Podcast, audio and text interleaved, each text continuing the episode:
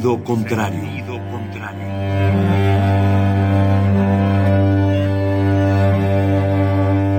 El Museo Universitario del Chopo presenta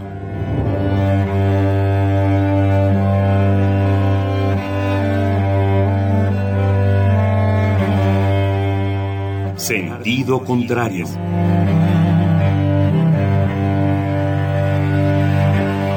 Una emisión de Marcelino Perelló. Producida para Radio UNAM, con la participación de Javier Platas.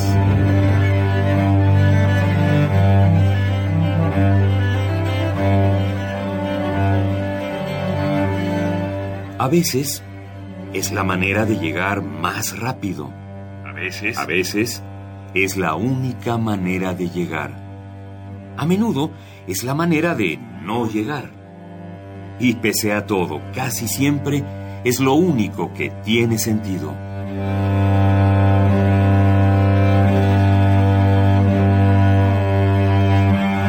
Sentido contrario. Sentido contrario.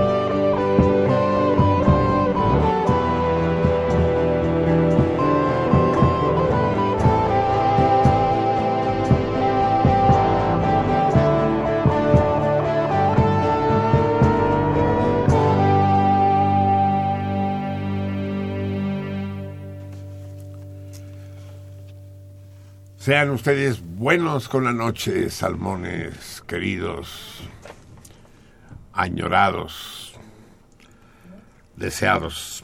Sean ustedes buenos con la noche. Es mucho más importante que el hecho de que la noche sea buena con ustedes. A veces la noche es buena y no sabe uno aprovecharlo. De lo que se trata es precisamente de lo contrario, de ser nosotros los buenos de la pareja. Buenas noches también, pues. Buenos salmones, buenas noches en este periplo hebdomadario que nos reúne de manera sistemática y obsesiva cada martes.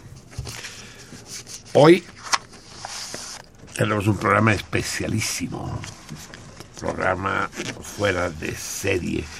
Hoy en esta verga de oro, el día de hoy es el día verga de oro, cabrón. Así le llamaban a un cuatrero ahí en Sinaloa, que llevaba una prótesis, que no era de oro, que era de cobre, pero la gente lo llamaba verga de oro. Si se creyeron esta historia es que son ustedes dignos de ser salmones. Ni es verga, ni es de oro, es verge d'or. Pero verge no es verga, verge es... Bueno, es que sí se dice también verga, ¿no? El, el látigo, el... El palo mayor del barco. No, el palo mayor, pero también el látigo, vergazos, dar, dar vergazos claro. no es con la verga que llevamos puesta, sino con una que se te- es una verga que puede ser de cuero, de madera. Claro. Y es en ese sentido que deberemos traducir el francés verge d'or. Lo traducen púdicamente como vara de oro, pero es la verga de oro. La, la vara de oro, nuestra laberinto ya subió la fotografía a la salmoniza de Face. Es, un arbusto bellísimo con unas flores doradas prácticamente, de un amarillo ocre formidable muy bonita y, está todo es alargada, salen las hojas. Eso tiene un nombre, pero eh, peli, no sé qué, cuando salen las hojas así, una sí, una no, una sí, una no. Y para variar, como eh, yo, yo, yo, yo creo que el puto Fabro de Glantán, que le puso nombre, Eglantín, se me está olvidando el francés, cabrón, eso es dramático, Fabro de Eglantín, que le puso nombre a los días del calendario republicano, no era poeta, era hipocondriaco, porque todo lo que destaca de las plantas que le sirven para la nomenclatura de los días, de todas lo que destaca es sus propiedades medicinales. Entonces, esta verga de oro preciosa eh, se usa como antiinflamatoria en la cistitis. Puta, es una verga de oro con cistitis, está cabrón. Uretritis. No, todo va por ahí. Y artritis, eso sí sería el colmo. Artritis en la verga, cabrón. eso sí. Sí, porque la verga luego se dobla y si al doblarse se, se- Fractura. ¿Se puede fracturar? Llega un tipo a una farmacia a protestar con un condón. Dice, oiga, señor, vengo a protestar esos condones que me vendió, que eran hiperseguros. Se me rompió a los dos minutos. Son una porquería. Y un viejito, gustan. Que es cierto, el joven tiene razón. No solo se rompen, sino que además se doblan. Artritis de la verga, sí, hace- descubrió el Fabra de Glantín y se emplea para prevenir los cálculos renales. Yo no sé si es el Fabre de Glantín, el hipocondriaco, o nuestro productor, el 133, que lo uno que destaca de las pinches plantas es, es el aspecto médico. Es empleado también como terapia de irrigación, ingerida simultáneamente con exceso de fluidos para incrementar el flujo de orina. O sea, todo es lo mismo. La pinche verga de oro, por algo se llama así, verga de oro. 27 fructidor. Nos acercamos a pasos acelerados al año nuevo revolucionario, amigos míos. Y ya saben que este año lo vamos a celebrar por lo grande. Los meses tienen 30 días y estamos en el 27. Lo que pasa es que vamos a tener que añadir los normalmente 5 días adicionales, que este año serán 6 porque estamos en un año bisiesto. año bisiesto que autoriza toda la parte huevona del Carlos Dumen a echarse dos siestas diarias. Por eso se llama bisiesto. O sea, se despierta uno de la primera siesta, se echa una torta café, y se echa la segunda, la segunda siesta. Pero eso solo se puede hacer cada cuatro años. Este año toca. Son seis días más. Entonces tenemos tres días más de fructidor y los seis del año bisiesto y terminará fructidor.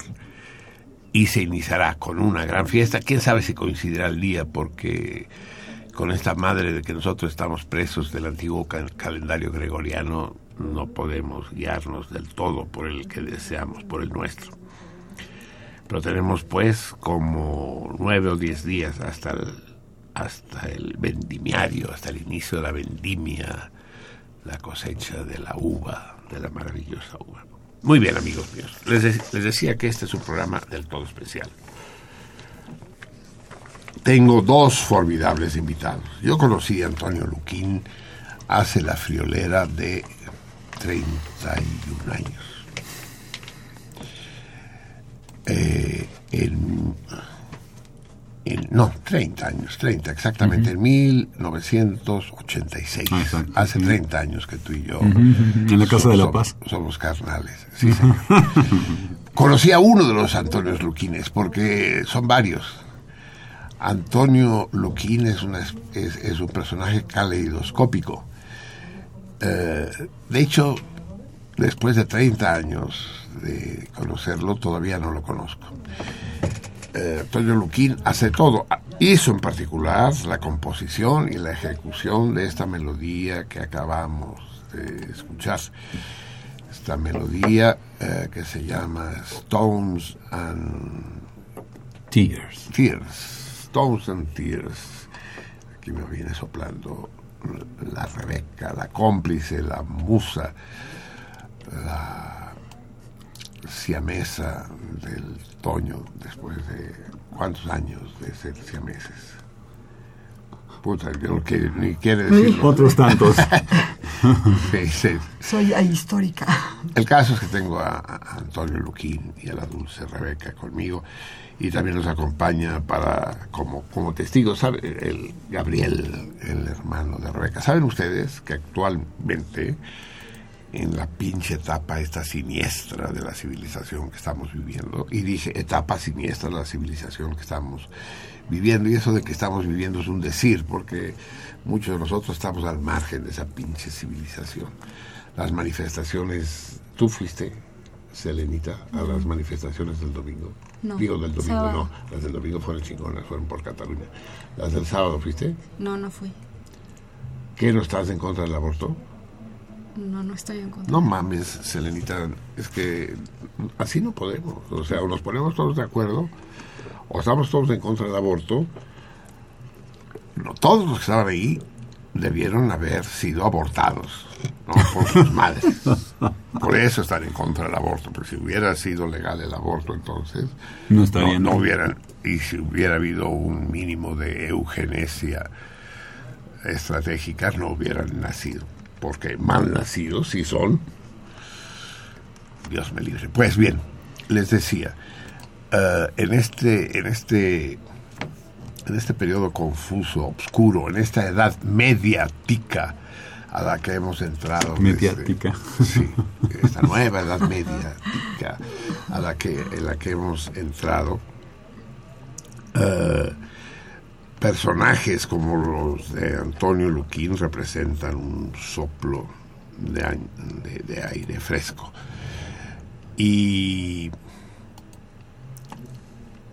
y muy en particular cuando la semana pasada discutimos acerca de este personaje indebidamente controvertido que es que fue eh, Juan Gabriel. Y yo les decía, es que estamos confundiendo las cosas. Una cosa es el comercio, eh, la mercadotecnia, la industria, el show business, los, los ídolos de laboratorio prefabricados, ármelo usted mismo. Ready made. Sí, exacto. Y otra cosa es el arte de de veras, el arte que se mantiene a trancas y barrancas al margen de este mundo mercantil. Y, y Toño y Rebeca son una buena muestra. Y, y espero no ofenderlos cuando les digo que los invito en calidad de especímenes de, de- de una, de una raza en peligro de extinción, que son los, los artistas auténticos, aquellos que hacen arte por el placer, por, por el goce más que el placer. Ya saben ustedes que el goce y el placer no son lo mismo. El goce puede ser doloroso, el placer nunca. Por el goce de hacerlo. Aunque el pinche Toño se hace pendejo. Dice, no, yo soy un artista noble y, y gana millonadas de pesos. Con otra de sus facetas, porque aparte de músico, compositor e intérprete, es escritor. Hoy leeremos uno, leerá él mismo uno de sus textos. Y, y como si eso fuera poco, eh, es eh, pintor. Y dejo la pintura al final porque es lo que le deja dinero. Porque es un pintor hiperrealista. ¿Eres hiperrealista? No, yo creo que no. Yo creo que... Hiperpesimista, tal vez. También, eso, eso me gusta más. Es que, es que va exactamente con el discurso que digo, ¿no? Sus cuadros son profundamente depresivos. No se recomienda a nadie que tenga que usar eh, antidepresivos. Porque el- Tengo un cuadro de esos en casa. no, un cuadro de esos es ansiolítico, es si te baja, es de los de los down, ¿no? De los quimioterapéuticos down. Busquen en internet. ¿Estás en internet? Sí, sí, sí. Te digo, ya An- te pues, Antonio Luquín gacho, com, sí. Toño Luquín o Antonio. Luquín? AntonioLuquín.com, sí. Punto com. Eh. Y vean, vean, si quieren deprimirse un rato, vean estas imágenes urbanas que deben haber inspirado, sin, sin duda, a, a Radley Scott, su, su Blade Runner, ¿no? Ridley Scott. sí. Eso Sí, decían este- por ahí. este, el, el- el- mundo de la decadencia. Estamos en plena decadencia. Eh, eh, Saben ustedes, la civilización es como una montaña rusa. A, a diferencia de que la montaña rusa, cuando baja, es excitante, ¿no? Cuando va para abajo, ¡ah! ¡Qué a toda madre! Porque sabe uno que después sigue la subida, ¿no? o, bien se detiene esa chingadera. Y no, la bajada en la que estamos nosotros ahora, nadie grita, na- na- nadie está excitado, nadie está contento. Es una bajada en la que los que sabemos de esa bajada tenemos tentación de llorar, si es que todavía las lágrimas no se hubieran secado en nuestros lacrimales de antemano. Y, y personajes como Toño son los que nos, nos demuestran que la vida bien vale la pena ser vivida y que existen pepitas de oro, existen especímenes eh, sobrevivientes a la catástrofe que se produjo a finales del siglo pasado, en la segunda mitad del siglo pasado. He dicho más de una vez, y es en ese ámbito que conocí a, Toño, que el 68, los 60 en su cuadro más largo, ya saben que yo hago unos 60 largos, desde la victoria de la Revolución Cubana en enero del 59 hasta la defenestración del proyecto chileno y la muerte de Salvador Allende en septiembre de 1973. Yo conocí a Toño Luquín precisamente cuando estábamos armando, qué pendejada estábamos haciendo. Estábamos armando la candidatura de Cuauhtémoc Ah, sí, Cárdenas claro, sí. a la presidencia. ¿Te acuerdas, Carlos? Sí, sí.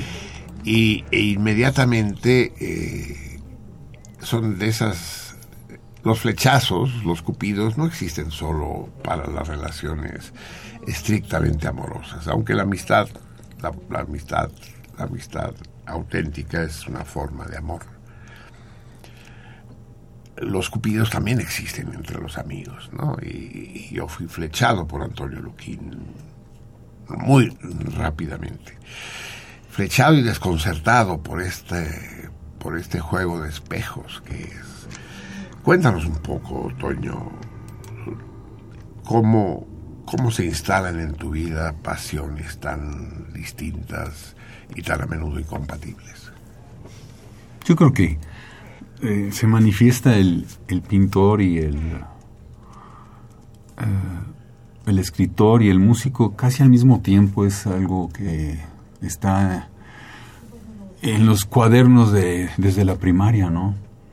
Eh, todos estos paisajes urbanos decadentes, los edificios en llamas, los aviones que se proyectan a los edificios mucho antes del 11 de septiembre del 2001, ya estaban en los cuadernos de, de la primaria. Tengo por ahí algunos ejemplos interesantísimos que algún día me gustaría exhibir.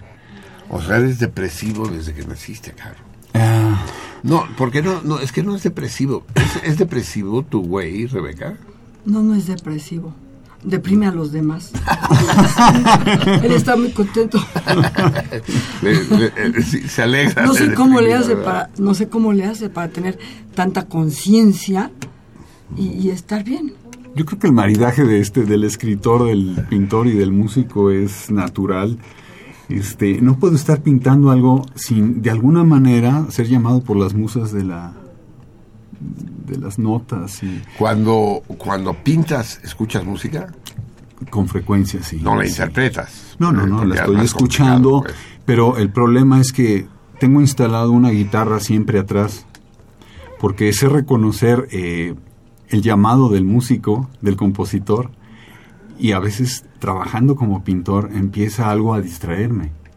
Pasa una ambulancia y, y adquirió musicalidad, y entonces me empieza a jalar una, una melodía Hacia la guitarra. hacia la guitarra, entonces dejo la, la pintura. La Eso tela. pasa de vez en cuando, pero efectivamente cuando siento el llamado, me pongo a trabajar y dos horas después tengo una canción nueva y regreso al cuadro.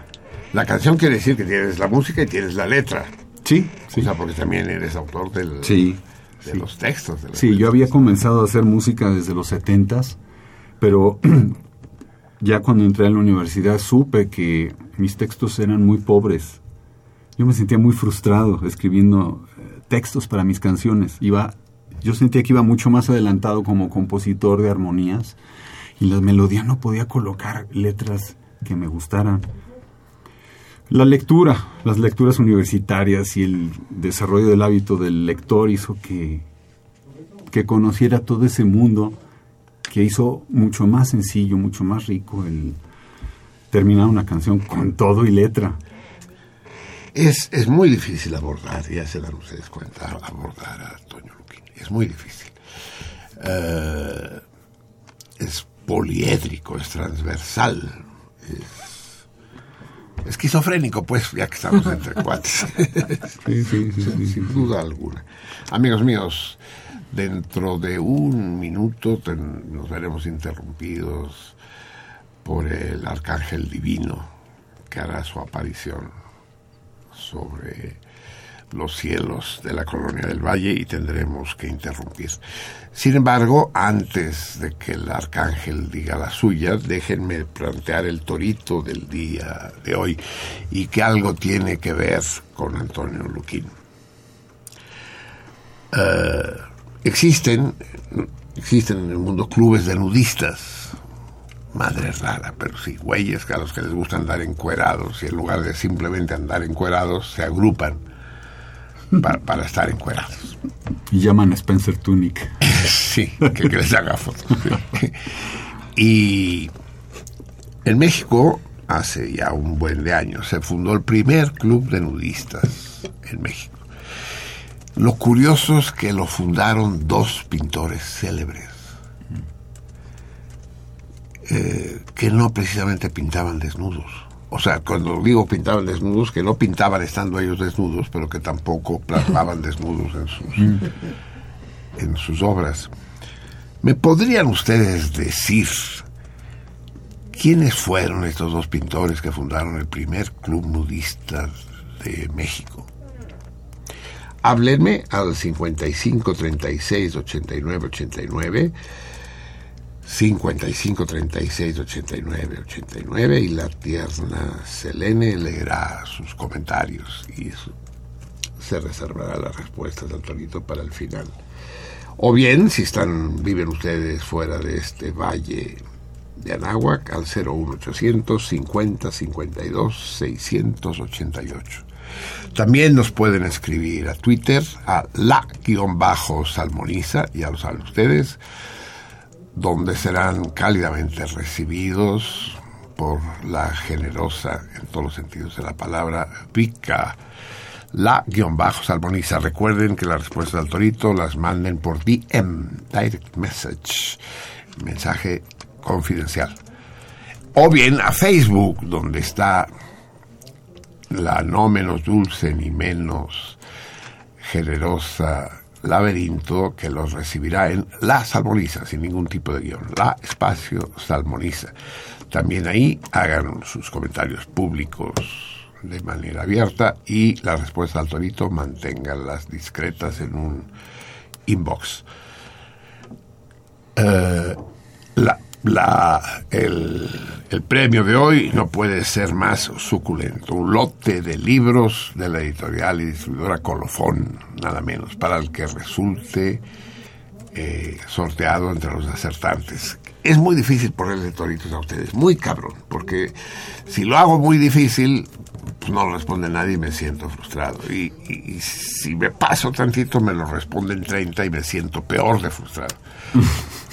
Entonces yo creo que eh, traté de escoger la línea justa al decirles que son un par de pintores que fundaron el primer club nudista del país. Díganme quiénes son. Y ahora sí, Angelito, te dejo al cardumen, todo tuyo.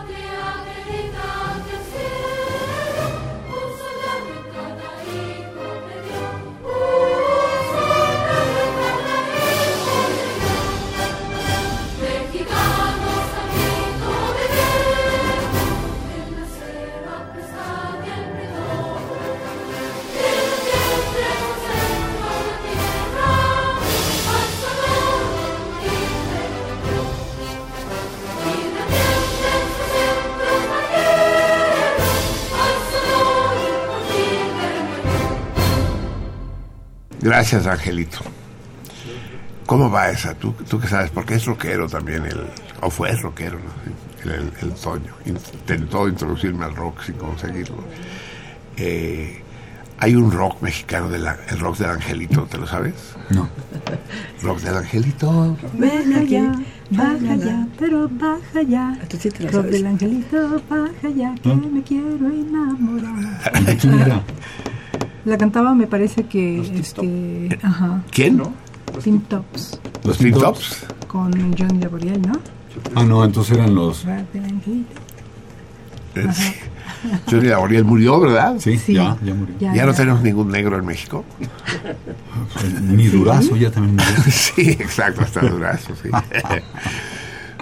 Bien, amigos míos, eh, el angelito ya se fue y nos dejó a nuestras anchas, nos permite continuar durante dos horas y media más disfrutando de la compañía de nuestros invitados de hoy.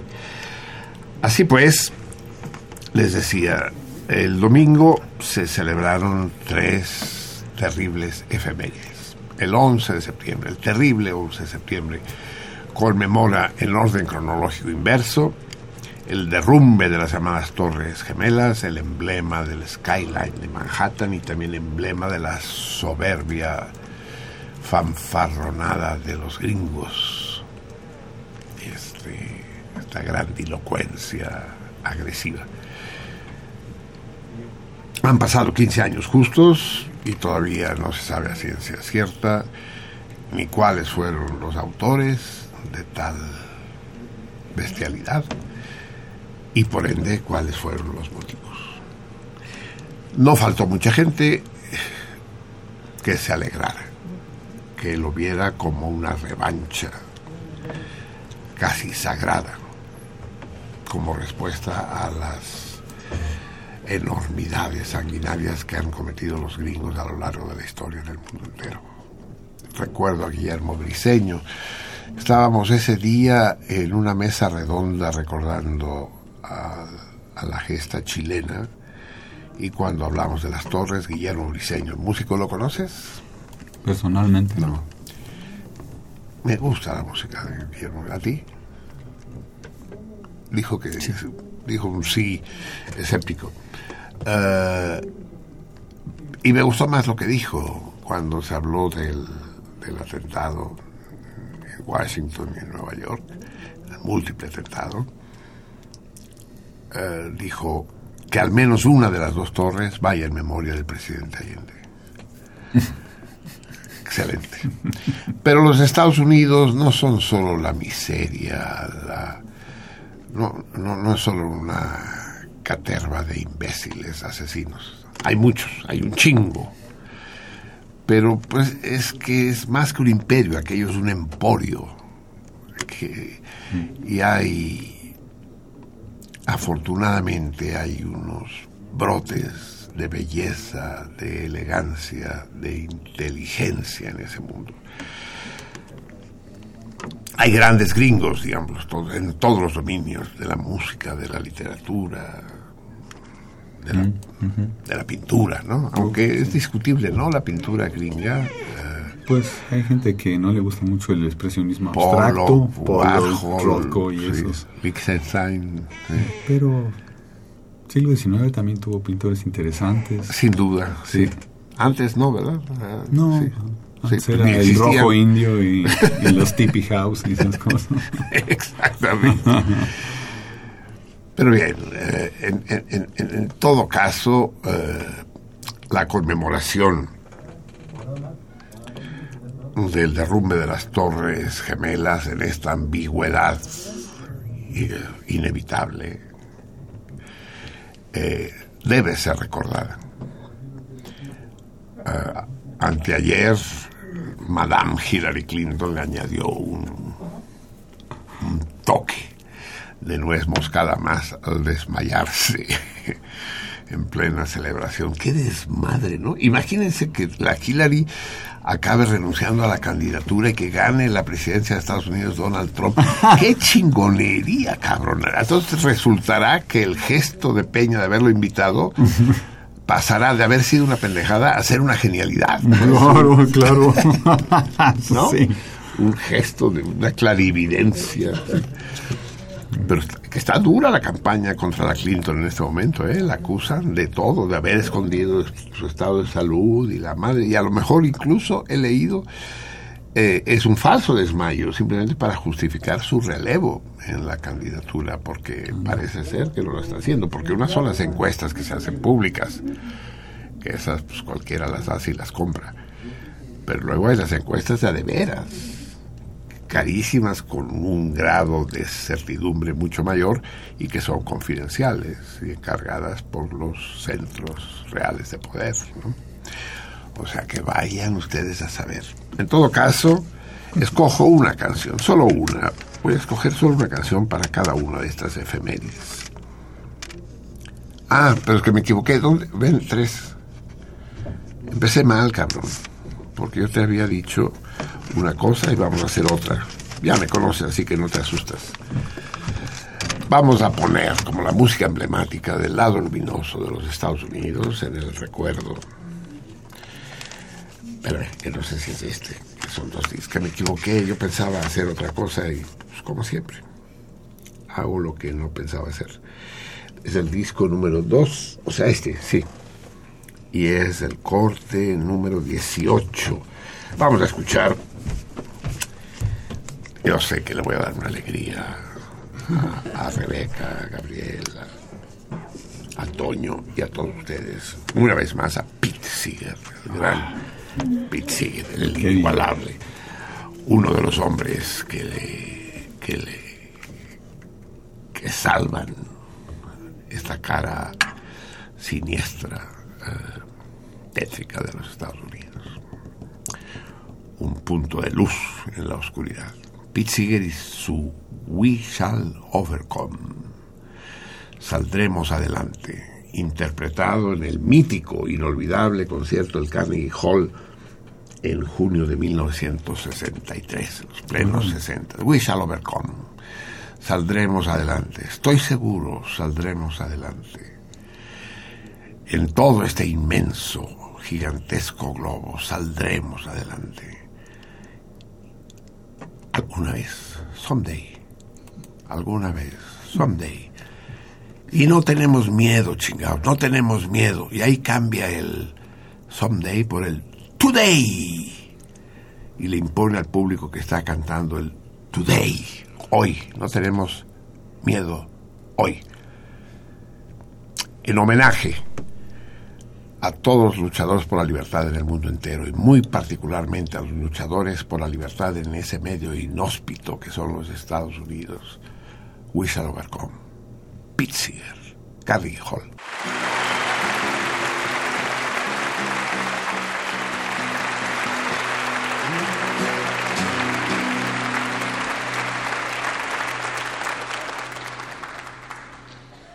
You know, there's lots of people get discouraged about this damned human race. But every time I think about it, I think of, uh, remember Shakespeare said, it's better to have loved and lost than never to have loved at all. And it's better to have fought for the survival of the world than never to have survived, or never to have fought, rather, and failed to survive. I got them mixed up, but you know what I mean. I should have stayed with Shakespeare.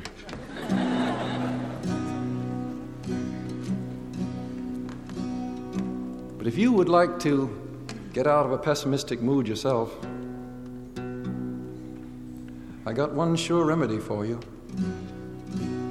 Go help those people down in Birmingham and Mississippi or Alabama.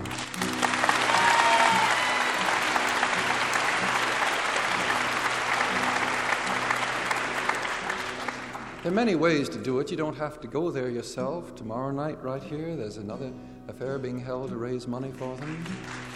And uh, there's all kinds of jobs that need to be done. It takes hands and hearts and heads to do it, human beings to do it. And then we'll see this song come true. We shall overcome.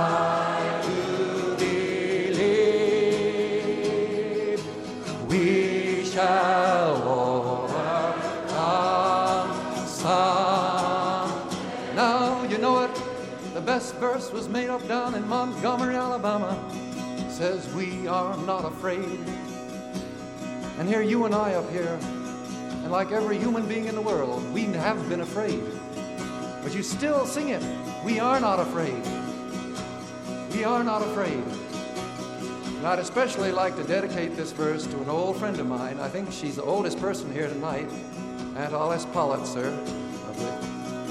93 years old, and she came to sing with us.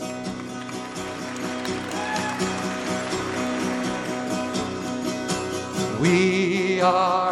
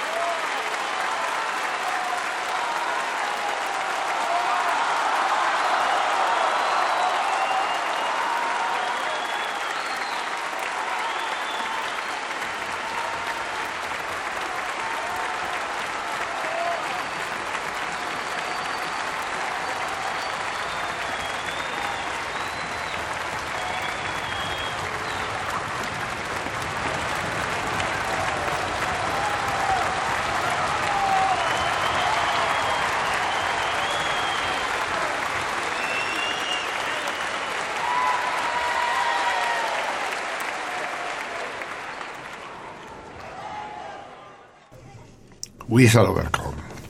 We shall overcome. And you will shall overcome Today. today.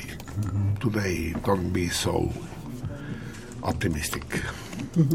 Someday. Soon. Soon. Sí, amigos míos, me dice, empecé esta idea y no la terminé, como todas las ideas. Nada de lo que empiezo lo termino yo, ni las ideas, ni los actos, ni... Bueno, no quiero dar detalles. Eh, empecé a decir que conocí a Toyo Luquín en los ochentas y él en los... y hablábamos de los sesentas y de cómo los sesentas yo los he presentado desde hace mucho como el canto del cisne de la revolución. Ya saben que dicen que el cisne solo canta cuando muere. Cuando muere, sí. Y ahora me dice, me comenta mientras escuchábamos emocionados al Pit. Me dice cómo cambió el mundo del 63 al 73, ¿no? El 73 se acaba el sueño, se acaba esa década maravillosa. Y efectivamente es el canto del cisne, de ahí empieza la bajada, la debacle. ¿no? La- En fin, Pete Seeger, We Shall Overcome, en homenaje a todos los luchadores por la libertad y sobre todo a aquellos que lo hacen en Estados Unidos, ya lo dije. Eh, nuestra esperanza está cifrada en ellos. En el momento que los Estados, los bárbaros de Estados Unidos ejerzan totalmente su hegemonía, estamos perdidos. El mundo está perdido. No hay nada más peligroso que un bárbaro con iniciativa y con poder. Bien, amigos míos, son las 12 de la noche con 23 minutos. Ya no estamos en la verga de oro. Es que nombre para una cantina, ¿no? La verga de oro. Y a ver que venga. O para una canción. ¿no? Estamos en el día maíz, cabrones. Maíz. Nuestro Fabre de Clantín decidió ponerle maíz al, al 28 de fructidor, el maíz. Ay, sí, y ahorita nos va a explicar el Fabre de Clantín qué es el maíz a nosotros. Ay, no mames, Fabre. Te podemos contar. se- Ni sabías que existía el maíz azul, cabrón. Y, y, y- y el maíz, ¿cómo se llama? el- ¿Cómo se llama el maíz ese, el que se usa para el pozole? El- Cacahuas. Pozolero. no, Cacahuas simple. cacahuacintle. No, pinche Rebeca, pozolero era un narco que, común que, que disolvía cada... corriente. que, cacahuacintle, sí. Pues yo traigo a mi hermano. El, el maíz, bueno, el maíz fue, así como el trigo fue el responsable del auge de la civilización eh, del, me- del Medio Oriente, mesooriental deberíamos decir, y europea, el maíz fue el responsable del auge de las civilizaciones americanas, sin duda alguna, del sedentarismo y de la, de la agricultura. Aquí podríamos entrar en discusiones de qué tan auténtica es la tortilla, o si no es una derivación del pan árabe o el taco. Las palabras son palabras españolas, y- pero que el maíz era la base de la cultura gastronómica india, no hay ninguna duda, y que actualmente sigue siendo el, la barrera, ¿no? el foco de resistencia fu- fundamental. Cuando se perdieron los nombres, se perdió la lengua, se perdieron los dioses. Y cuando se pierden las tortillerías, olvídate. Así es, Ya nos quedamos con la tía Rosa y las, así es, las así tortillas es. de harina y otras cosas. Es otras perversiones, ¿no? Sí, sí, terribles, ¿no? Y si se pierden las tortilleras, dime tú, Claro, son las que defienden la, la identidad de este país. la igualdad de género y la Son chingada. luchadoras sociales, yo las he visto. No, pero las otras tortilleras, las que hacen tortillas, al menos en la ciudad, ya son difíciles de encontrar. Tienes que ir a un mercado así, muy mercado, ¿no? Para encontrar a las señoras que están... tic, tic, tic, tic. ¿Has intentado alguna vez tú, Rebeca, hacer Sí. una tortilla? Sí, no, No. ¿Tú, no me sale. ¿Has echado tortillas alguna vez? Sí, Pero con maquinita. También Con con prensa. ¿Y No, si te también. ¿También a mano? A mí me salen todos los dedos ahí. ¿Torteas? Sí, Mira, claro. bravo. Bravo. ¿Y, y, y, y tú? No, con maquinita, con así. Eso me para que vean, igualdad de género, gorditas. igualdad de género, órale. Pero no vayan a pedir que los, que, que los machines aprendamos a, a tortear, como dice la CNN, ¿no? A echar tortillas, no mames, eso sí ya no. Todo lo demás sí, que las mujeres sean pilotos de avión, que, que sean cirujanas, eh, neurocirujanas, que sean directoras de orquesta, pero que no nos pongan a nosotros a hacer las tortillas, no, no, eso no. Los hot cakes, otras otras cosas. los hotcakes, ah, sí. Acabarán algún día los hotcakes sustituyendo a las tortillas. Espero que no. Espero que no.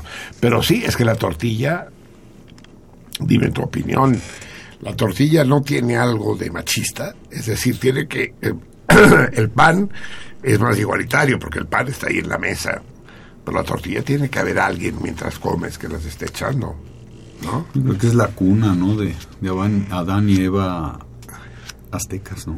De Aztlán.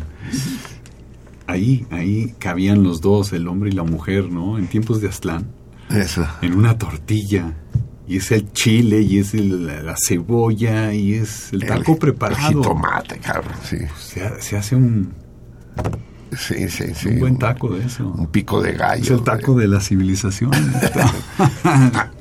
Así es. Eh, a ver, amigos, déjenme anunciar que tenemos unos regalos telefónicos esta vez. Este do- próximo domingo se presenta en el Casino Live. ¿Ha- ha- ha- ¿Han estado en casinos, eh, Toño? Poco, poco. ¿Te gusta el juego? Mm, ¿Leíste El jugador de Dostoyevsky? sí. El juego puede convertirse en una de las grandes obsesiones. ¿eh? Puede uno Claro. olvídate de la dipsomanía y de la erotomanía, no, no, el- la ludomanía, la ludopatía. Puede ser terrible. Se han matado muchas más gentes por la ruleta que por las mujeres, sin duda. Y, y y por los hombres también. Sí. Sí, Las Vegas es, además Las Vegas es un lugar sórdido, ¿no? Es ¿Es que? sórdido de tanta es- luz. es- es- es la sordidez más electrificada del mundo. Sí, yo estuve ahí y Sí, yo estuviste Las quise Vegas. salir al, al día siguiente. Lo único que me, me gustó fue que vi de lejos a Elvis Presley entrando a, a un hotel. Y Elvis Presley sí te late a ti. Sí, sí, me llaman pues todos los que nos gusta el rock and roll es un referente universal y de repente ahí vamos en el camión y nos dicen, ese es Elvis. Me decepciones, me decepciones. Wow. Bueno, agradezco mucho la visita de nuestros invitados de hoy. ya se van. ya se van. El Elvis Presley, el baby. Entonces les decía que en el Casino Live, donde podrán ustedes jugar gracias a las libertades públicas que los gobiernos retrógrados han impuesto a nuestro país, se encuentra en Insurgentes Sur, 1288, esquina con Félix Cuevas. Pues bien, eh, por cortesía del Greñas, de nuestro Greñas, que va a tocar ahí ese domingo en la noche, cinco parejas de salmones podrán entrar de Oquis. Ya adentro ya verán ustedes si juegan o no juegan y a qué juegan. Es si es pedo suyo. Si consumen o no consumen. Pero pues es- la trampa es esa, entrar a un casino puta, y resistirte está cabrón. Solo tengan en cuenta lo que les dice el salmón mayor. Tengan en cuenta. La única manera de ganar en un casino es comprándolo. Es la única, ¿eh? Eh, cualquier Claro. otra cualquier otra senda lleva a, A la bancarrota, a la muerte.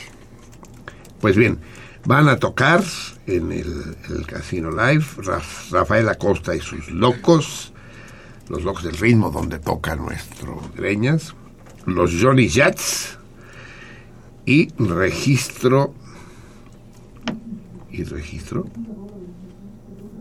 ¿Qué es eso de registro? No entiendo. Registro 3 pm. Ah, no, que hay que registrarse a las 3 pm.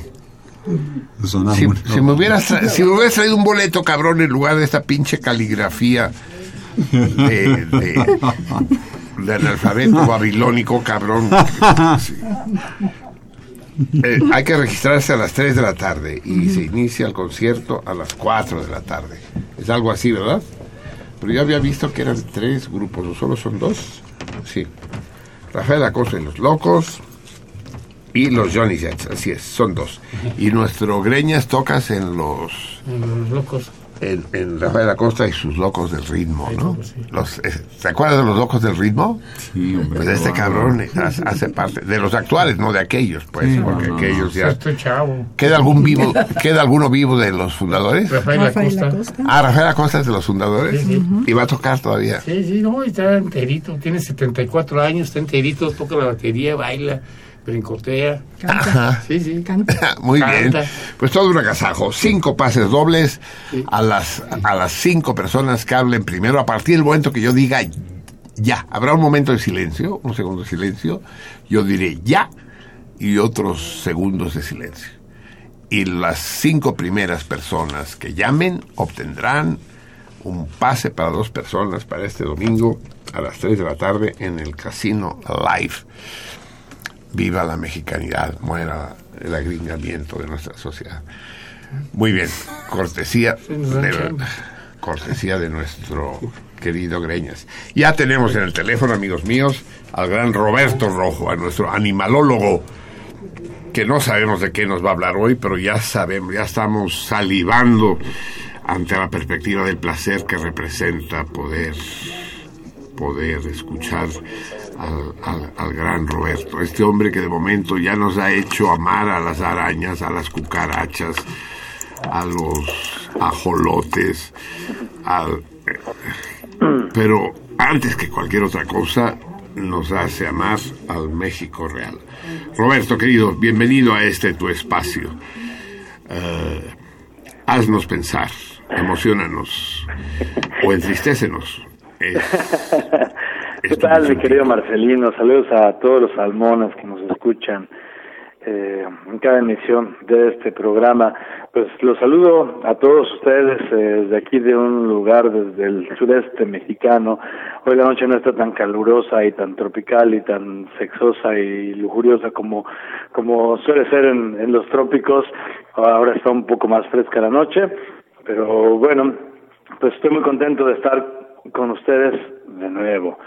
En esta ocasión les voy a hablar no solamente, no solo de una especie en particular o de algún animal o, o de algún ser vivo, sino de un conjunto de todos ellos y de una, de una noticia que, que acaba de salir hace poco.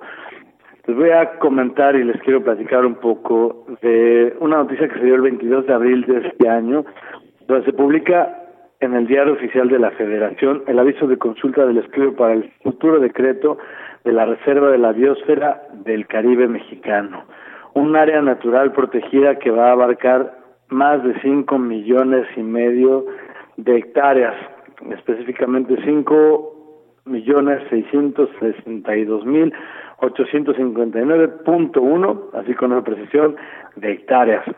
Una gran noticia de, de una zona tremendamente grande que se va a proteger. Y eso, de entrada, pues nos daría mucho gusto a todos, van a proteger muchos ecosistemas, muchas especies, este, pero, pues, ¿qué hay detrás? ¿Qué hay detrás de, de esta de este anuncio de una gran reserva en el Caribe mexicano. Pues bueno, déjenme decirles que este año, a finales de este año, vamos a tener en México, ya tenemos en puerto una conferencia internacional que se llama la COP13, la conferencia de las partes del convenio sobre diversidad biológica. La sede va a ser en Cancún y esa sede fue, eh, pues fue presentada ya hace algún tiempo pero pues después del evento que tuvimos en Tajamar donde se devastó una zona de mangle muy querida por la gente que hizo eco de manera internacional pues ya no ya no sonaba tan tan bien hacer una reunión de la diversidad biológica, por lo menos no le sonaba tan bien a los organizadores hacer una reunión de la diversidad biológica en un sitio que pues había tenido un uno un ecocidio, uno de, de tantos que se han cometido, pero uno en especial que llamó mucho la atención y que fue este caso de Tajamar. Entonces, pues no lo iba a tener tan fácil. Se, hubo charlas, hubo pláticas y todo para ver si se realizaba en esta sede o no, y finalmente se puso una condición. Aumentar en un 20% la, el área protegida, el área natural protegida en nuestro país. Y bueno, ¿qué pensó nuestro nuestro inteligente gobierno? ¿Cómo vamos a hacer para resolver este este dilema? Y bueno, pues la solución pareció sencilla. Vamos a, a cubrir este 20% que tenemos que, esta cuota de 20% de territorio nacional que vamos a proteger, protegiendo un área extensísima de más, un mar al que casi nadie va, al que nadie, casi nadie conoce, no hay estudios biológicos, eh, donde cruzan algunas rutas comerciales internacionales y algunos eh, barcos enormes de carga, y eso básicamente va a ser la reserva del Gran Caribe mexicano, un pedazote de mar gigantesco que nadie ve, al que nadie va y que en algún momento y de alguna forma eh, se lavan las manos diciendo, eh, anunciando que sí, que se ha protegido un 20% más del territorio mexicano, así de golpe y porrazo, y que todos deberíamos estar felices. Sin embargo, la creación de esta área natural protegida, pues no puede ser así también a, tan a la ligera. De entrada, la mayor parte del territorio que se está protegiendo no tiene conectividad con tierra firme, es decir, estamos protegiendo el mar, pero no la costa que llega hacia el mar. Y si en esta costa de Quintana Roo, donde arrojamos tanta basura, tanto desperdicio, tantos tóxicos y todo hacia el mar, pues no tiene caso que conservemos el mar si estamos si seguimos contaminándolo porque no se tomó en cuenta la parte terrestre que tiene conectividad con esta gran área marina. Entonces, de entrada tenemos una, una gran problemática, ¿no?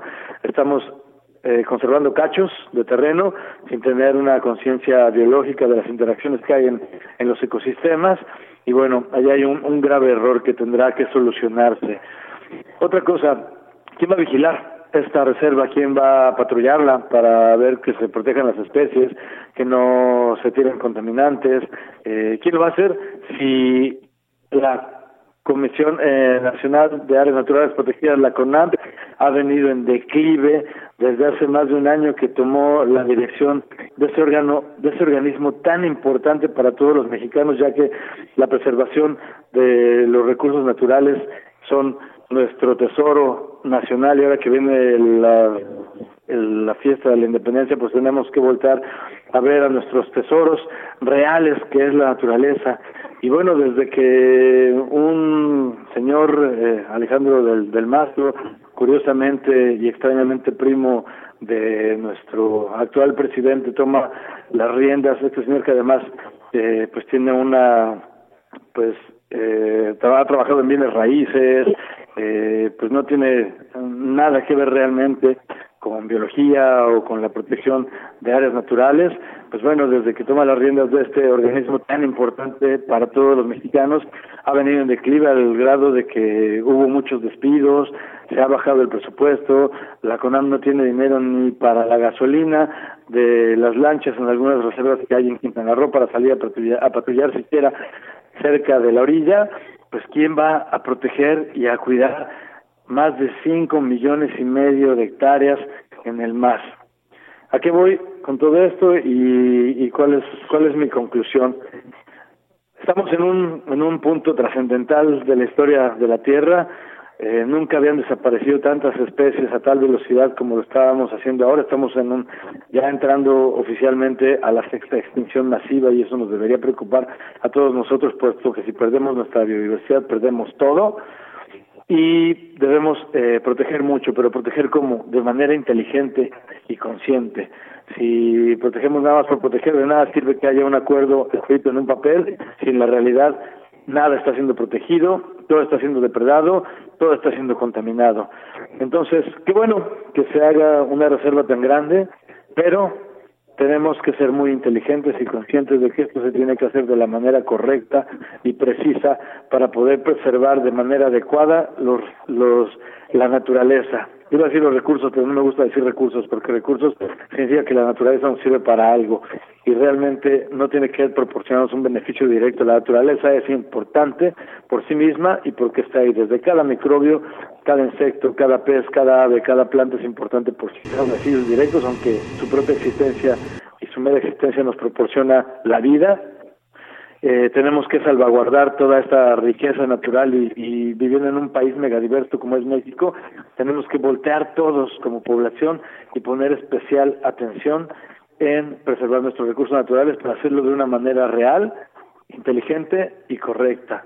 A veces nos distraímos en otras cosas que, que pues podrían parecer interesantes o importantes para la sociedad, pero amigos, si no volteamos a ver a la naturaleza, si no nos apuramos en esta generación, en este tiempo, a conservar lo que nos queda y a preservarlo para el futuro, simplemente no nos vamos a quedar con nada y vamos a perderlo todo. Eh, mi comentario en esta ocasión no quiero que sea triste, no quiero que sea eh, de, derrotista, yo más bien quiero decirles a todos los salmones, a todos los radioescuchas, a todo el país, que tenemos que proteger nuestro tesoro real, que es la naturaleza. Con la naturaleza somos, sin la naturaleza no somos nada. Les mando un fuerte abrazo y esta fue mi intervención esta noche. Yo soy Roberto Rojo y nos escuchamos próximamente en este programa con el querido Marcelino y todos los queridos y apreciados salmones. Les mando un abrazo. Buenas noches.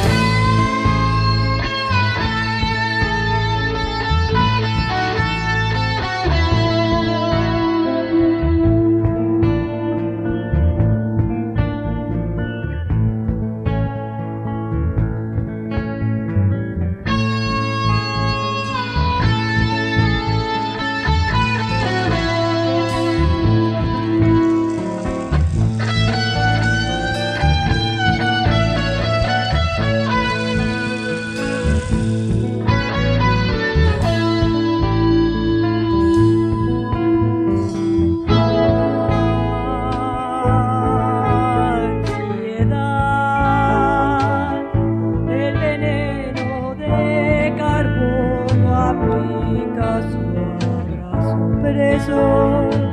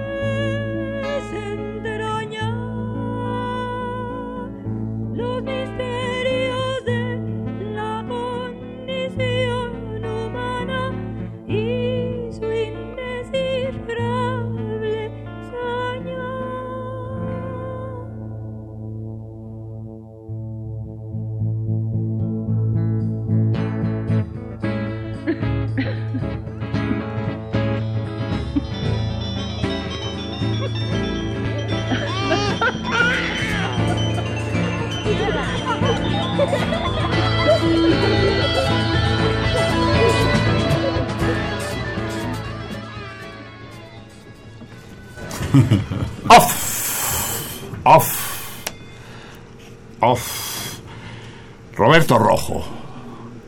Que empieza poniéndonos contentos y ya, y ya que estamos sonriendo y mostrando los dientes, nos da un puto puñetazo y nos los tira a todos. Qué bárbaro el Roberto, ¿no? Es terrible ese hombre. Dice aguas porque nos está llevando la chingada. Literalmente, eso nos dice. La demagogia, dice cuatro mil o cuatro millones de hectáreas, ¿no? Pero mal adentro. Que no toque la costa, que la costa pueda seguir siendo el pinche basurero y el miasma que es.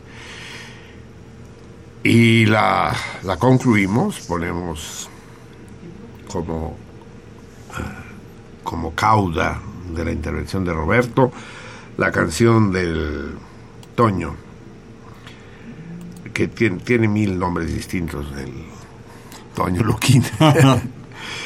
Eh, la región más transparente. Él es un hombre urbano, ¿no? Tu preocupación es la degradación urbana, más Básicamente, que la, ¿no? Más Sí, que la sí, sí, rural y la selvática, pero que viene como anillo al dedo, como como trampa para trampa para tlacuaches.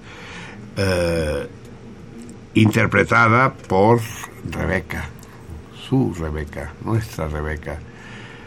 Formidable. Yo no sé si escucharon con atención la letra, pero no es no es banal, no es cualquier cosa, es un poema en serio que podría ser leído sin música. Eh, se puede decir con facilidad, puedes decir que tu arte, eh, tu arte musical, tu arte literario, tu arte pictórico, son experimentales. Yo creo que sí. Yo creo que sí, igual que fue experimental en su tiempo la novela de Carlos Fuentes. La de la región más transparente, es que no sé si había dicho el título. Sí, claro, este. Lo que pasa es que para los ochentas yo sentía que todos los hallazgos del escritor en literatura al respecto del Valle de México, pues ya estaba, ya era obsoleto. Sentía que había que actualizar esto de alguna manera y la, el recurso que encontré fue una canción. La- tenía que llamarse La región más transparente, actualizado. Sí, porque entre la obra de Fuentes y la tuya, en medio está precisamente el canto del cisne. Claro, y veintitantos años. la muerte de la esperanza. Exacto. Entonces, la- este, el despertar de un sueño maravilloso, sí. Y efectivamente son ópticas distintas, ¿no? claro. Porque Fuentes, Fuentes es Fuentes y siempre ha sido Fuentes. Él siempre ha dejado un resquicio para un guiño, para hacerse simpático al lector. Cosa que tú no, tú eres despiadado, ¿no? Bueno, es que estoy respondiendo a los estímulos. ¿no? No hay espacio. Yo no siento mucho espacio para expresarlo de otra manera.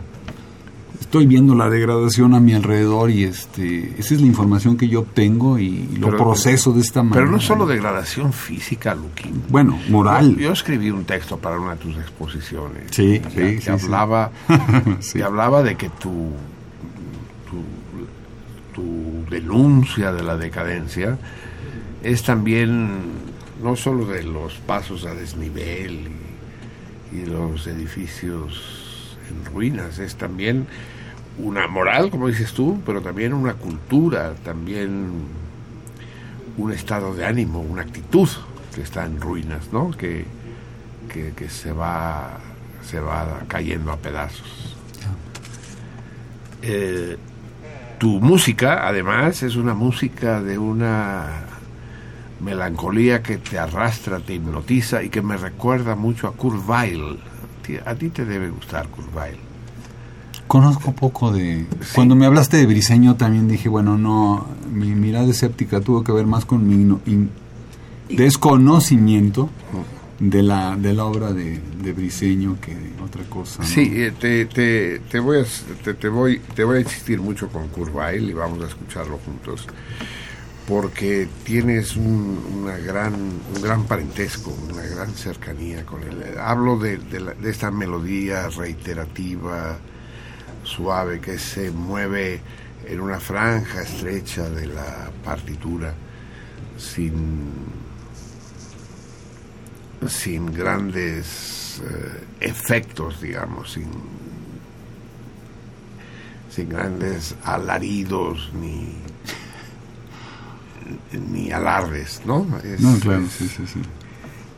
Sí, maravilloso. Y no podría. eh, Piensen que yo nunca le pregunto a mis capsuleros, capsulistas, capsulestes, de qué van a hablar. Improviso aquí sobre la marcha entre la música que traigo, la música que tengo, con qué eh, cancelo su intervención. Y, le, le dije a, a Toño, a ver qué chingados ponemos, cabrón, cuando estábamos escuchando este, este Te Deum, porque fue realmente un Te Deum de, de Roberto Rojo, y me propuso esta canción que pues, no, no podía ser más adecuada. Si ella se refiere a la ciudad, digamos, a la región más transparente de Humboldt y Fuentes, De Humboldt y Fuentes, sí. eh, la- el, el discurso de, de Roberto viene a hablar de lo mismo, pues, porque lo que está lo, que está acabando con la naturaleza en Yucatán, y digo Yucatán, me dice, no es Yucatán, es Quintana Roo. Quintana Roo no existe, hombre, eso- todo eso es Yucatán, es la península Yucatán, es la nación yucateca, la nación maya. Lo que está acabando con Yucatán es el DF trasplantado allá, es, un DF es otra región más transparente. Exacto, sí. Cancún es una especie de Nezahualcóyotl con playa, pues. Sí, sí, Sí, sí. o sea, están... están Este, haciendo llevaron la ciudad allá. Eso, hasta, hasta el Atlante, cabrón. Hasta los Tigres. Claro, los Los- equipos. Todos se han llevado. Sí, sí, sí, y la naquiza y los lumpenes. y- sí. O sea, esto, esto que describes tú, que se refiere a, a este ámbito urbano envuelto en su... Pues ya está trasplantado a muchos otros lugares, ¿no? Sí, de provincia, ¿no? Así es. Así es. Cuernavaca, por ejemplo. ¿no? Así es, Acapulco. Acapulco. Sí, ¿no? sí. Acapulque. Sí, o bueno fuera, bueno fuera. Por cierto, ya que dices Acapulco, acabo de tener en medio de esta... Nos está saliendo muy depre el programa, cabrón. Es tu No, culpa, no, no, vamos a cambiar el tono ya. ya, ya. Eh, uno, uno de los elementos que, que, que, me- que me puso contento en todo esto es que me enseñó sus manos Gabriel, el hermano de Rebeca, que tiene un apellido vasco que no recuerdo. Hola, Garay. Hola, hola, hola Garay. Hola. Hola, Hola, ¿qué hola, tal? ¿qué hubo Garay? Garay. Hola, hola Garay. Gabriel, Gabriel hola Garay. Vino y me enseñó sus manos. Dice, ¿Qué ves ahí? Y le vi las manos y, y digo, pues no, no sé, como algo como que no te lavaste, cabrón. No, son los restos de Nick Samal porque hoy estuvo echando tortillas. Él Ajá. es un tortillero. Sí, sí. Lo creo. Es, es maravilloso, qué, qué coincidencia cuando hablaba yo precisamente por primera vez en mi vida, creo, en público y en privado, de la dificultad que tendríamos los hombres para echar tortillas. Viene Gabriel y, y me, me espeta, ¿no? Frente a mi, mi imprudencia, sus, sus manos de haber echado tortillas a mano. Genial. Muy bien, amigos míos. Estamos a punto de que sea la una de la mañana de este 28 fructidor maíz. Eh, les recuerdo el torito del día de hoy. Díganme qué pintores célebres mexicanos fundaron el primer club nudista del país. Eh, háblenme al 55 36 89 89, 55 36 89 89 o al 01 800 50 52 688. Comenten, eh, comenten eh, todo lo que ustedes deseen acerca de lo que se dice al aire y de lo que no se dice. Jueguen con nosotros al torito si les late y tienen cómo.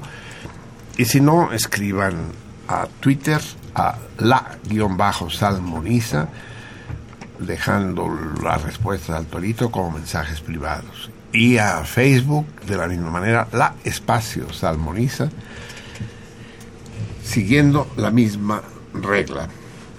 Bien, amigos míos, es tal vez el momento, aprovecho para hablar de nuestro torito mensual que no mencioné en los últimos dos programas y por lo tanto vamos, vamos a alargar ¿no? la, la fecha. Esto debería terminarse con el, el plazo debería terminarse dentro de tres días, el 30 fructidor, dentro de dos días. Pero puesto que no lo hemos hecho así, vamos a alargar el plazo hasta finales de septiembre, excepcionalmente. Excepcionalmente, hasta finales de septiembre. Es decir, hasta el 30 de septiembre. Y para que me puedan responder, en el primer directorio telefónico de la Ciudad de México, ¿quién tuvo el teléfono número uno? En el, en el primer directorio telefónico de la Ciudad de México, ¿quién tuvo el teléfono número uno? Eh, recuerden que quien responda correctamente tendrá chances si resulta elegido entre los acertantes.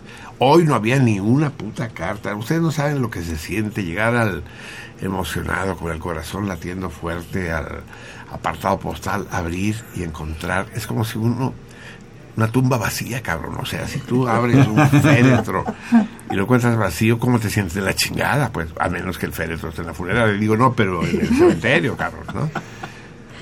Hasta el, el el- el miedo, apartado vacío. del miedo. Sí, exacto, ¿no? Hasta el miedo Ah, se no hay frustra. ¿no? se te corta el miedo, ¿no? Sí, Es- qué horror. Es un cabrón, ¿no? Bien, recuerden, eh, debemos, debemos grabados de Macotela, de Freire, y todos llegarán. Recuerden, somos lentos pero seguros, como Bertolt Brecht decía, yo soy como los elefantes, me cuesta arrancar, pero ya que agarré vuelo, no hay quien me detenga. Así somos nosotros. Todos los regalos, porque no es, eso- no es solo eso, sino tenemos otros regalos pendientes, llegarán. Aunque ya se han entregado varios, ¿verdad? ¿Tres? Sí tenemos un cierto ritmo de, entrega de los premios, que no son regalos, son premios. Y recuerden que habrá un ya en un momento dado para obtener eh, los pases dobles para el concierto del Casino Live este domingo. Bien, amigos míos, les decía que eh, aparte del aparte del 11 de septiembre de- del año 2001 hay otros 11 de septiembre. Otro de ellos es el terrible 11 de septiembre de 1973 que marca, según yo, el fin de la utopía, el fin del sueño, el canto del cisne. Tú incluso lo decías, ¿no? ¿Cuántos años tenías tú en 73? 14. 14 años, Ya. ¿no? Tú em- empezaba tu pubertad en Sí, forma, está, ¿no? sí. Y entrabas en este en esta Y se época. siente además en el, La en el corte de la música. Se Sí. rompe ahí algo. Así es. Eh, solo tengo que decir que lo que se produjo a cargo de los gorilas chilenos, ese ejército que era cantado como un modelo del ejército leal al gobierno, democrático. Es que no hay peor cosa en este mundo que ser democrático, pinche mamá. Los ejércitos, los ejércitos de Uruguay y Chile eran modélicos, ¿no? Y esos fueron el, el jefe del Estado Mayor, el hombre de confianza de Allende, es el que le dan la madre, lo asesina.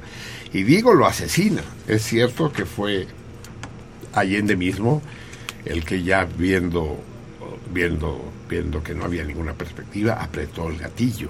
Él apretó el gatillo, el propio Allende, en una demostración de dignidad, porque le ofrecieron que podía, que lo embarcaba en un avión y lo mandaban al exilio. Mi madre murió en la moneda, murió en su palacio. La casa, ¿verdad? No es palacio. La casa de la moneda, no el palacio. Eh, Casa de la moneda. Sí, murió en su casa, la casa del presidente de Chile. Y. Y no fue un golpe de Estado, ya lo dije. Eh, no, no, no fue solo Allende el que murió, no solo fue el camino chileno hacia el socialismo, no. Lo que truncó el, el- el puerco indigno de Pinochet a las órdenes del ATT y compañía de, de Washington, pues, ¿no? El río Potomac es el más contaminado del mundo, no, no, por, no por la basura esa material, por las cáscaras de naranja, sino por la porquería de lo que se piensa, lo que se dice, lo que se decide ahí. Es, es, es, eh, desechos puros, miasmas, compostas, pero que no, que no darán lugar a niña, que, no abonarán más que sangre. Pues bien, repito, no solo terminan con Allende, no terminan con la vía socialista al socialismo, terminan con la posibilidad del tránsito pacífico al socialismo en el mundo. Y de alguna manera terminan pues con, con la viabilidad del socialismo en el mundo entero. Si el proyecto chileno hubiera podido continuar, hubiera sido el modelo de todos nosotros, europeos incluso. Resultaba que ese tránsito que había preconizado Marx no se producía en Europa, como dijo él, ni en Alemania ni en Inglaterra, sino en el culo del mundo, allá en, eh, en, Antofagasta, cabrón. Y, y era maravilloso lo que estaba sucediendo ahí. Y es esa mara- maravilla la que hicieron añicos. Vamos a escuchar, para escuchar este nuevo 11 de septiembre, al gran Víctor Jara. Esta es la canción que escojo, la canción emblema de lo que fue aquel, aquel Chile maravilloso. Y me emputo con los que hoy recuerdan la memoria de, Salvador Allende y el presidente mártir y que qué bien que ya regresó la democracia, sin, sin darse cuenta que lo que para que Allende viva es necesario decir lo que Allende decía, no repetir su nombre y su imagen como pendejos, como eunucos. Repitan lo que Allende decía. Repitan la necesidad de una sociedad sin clases. Repitan la necesidad de que el poder lo tomen eh, los desheredados. Repitan que es intolerable que alguien viva del trabajo de otro. Repitan el discurso de Allende. Eso se lo dije también a doña Rosario Ibarra. Si quiere homenajear a su hijo, dele voz. Vuelva a decir lo que su hijo decía. Su hijo era un revolucionario que luchó y dio la vida por, por la idea de una sociedad nueva, de una sociedad libertaria. Diga eso en lugar de andar lloriqueando por el mundo de Dios de que no aparece su hijo. Hágalo vivir a través de usted. Páralo de nuevo. Víctor Jara, te recuerdo, Amanda.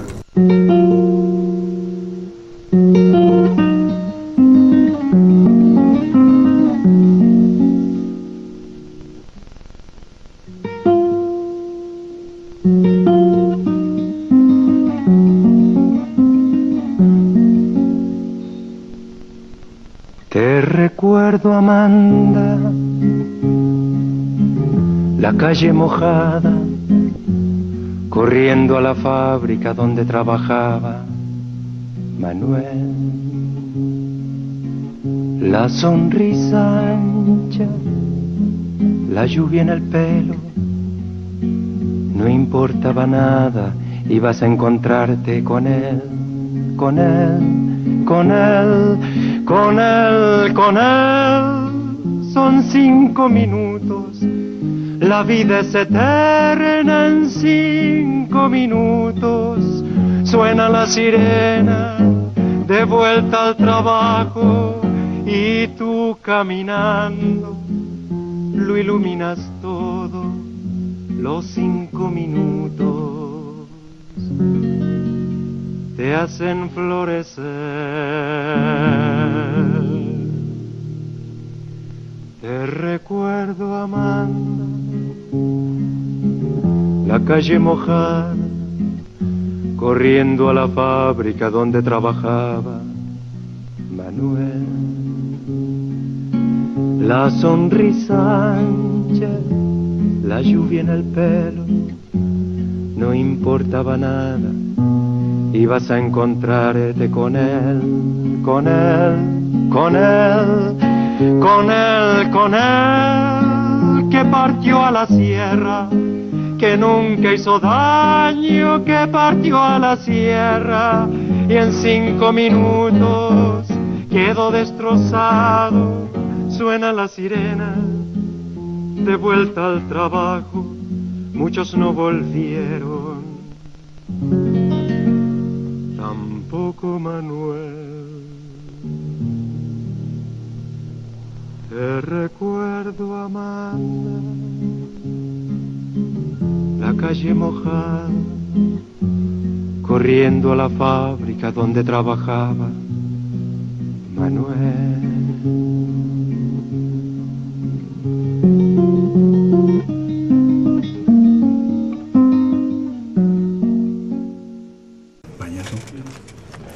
Víctor Jara, corriendo a la fábrica donde ¿Sí? trabajaba ¿Por qué?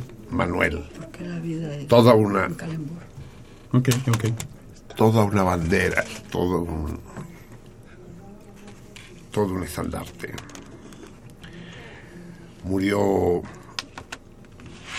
asesinado en el Estadio Nacional de Santiago de Chile, donde concentraron a todos los detenidos.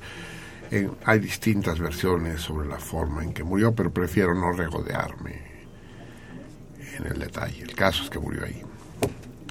Y ya que hablamos de muertes de revolucionarios, no puedo pasar por alto que anteayer falleció Roberto Escudero, uno de los más ilustres eh, integrantes del Consejo Nacional de Huelga y líderes del movimiento estudiantil de 1968. Él era de filosofía y también murió de una forma ex- extraordinariamente cruel, brutal, que también prefiero no describir. Eh, prefiero quedarme con esa imagen de luchador. Roberto Escudero y yo nunca fuimos amigos. Él era espartaco, yo era del Partido Comunista y, él era discípulo de José Revueltas y yo no. Pero fuimos compañeros, que a lo mejor es más importante que ser amigos. Uno más, uno menos. Vaya un pensamiento y un recuerdo emocionado para la figura de Roberto, que no cayó en, en- en el oportunismo y en la vendimia, en ese autoponerse medallas que tantos líderes de entonces han hecho y en lo que han ocurrido. Él se mantuvo al margen de esa miasma y eso no puede no honrarlo. Bien, amigos míos, aquí podríamos hablar, tendríamos que hablar un poco con, con Toño Luquín. Con Toño Luquín compartimos un sueño mucho más modesto, ¿no? Que era el de que Cuauhtémoc Cárdenas ganara la presidencia de la República. Al final todo eso ni fue presidente de la República, pero acabó acabó mal, ¿verdad, Toño? A mí me, me desanimó el, aquel día de la concentración masiva de julio, después de las votaciones. ¿Te acuerdas que hubo una marcha de Cloutier una semana después, la de Sí. Cuauhtémoc?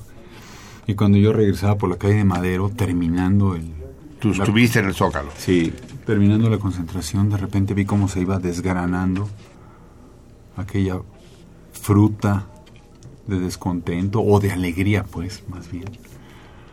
Y cuando llegué a Insurgentes a tomar el camión, me sentí solo en medio de una ciudad ajena, indiferente a lo que era importante, o creía importante, y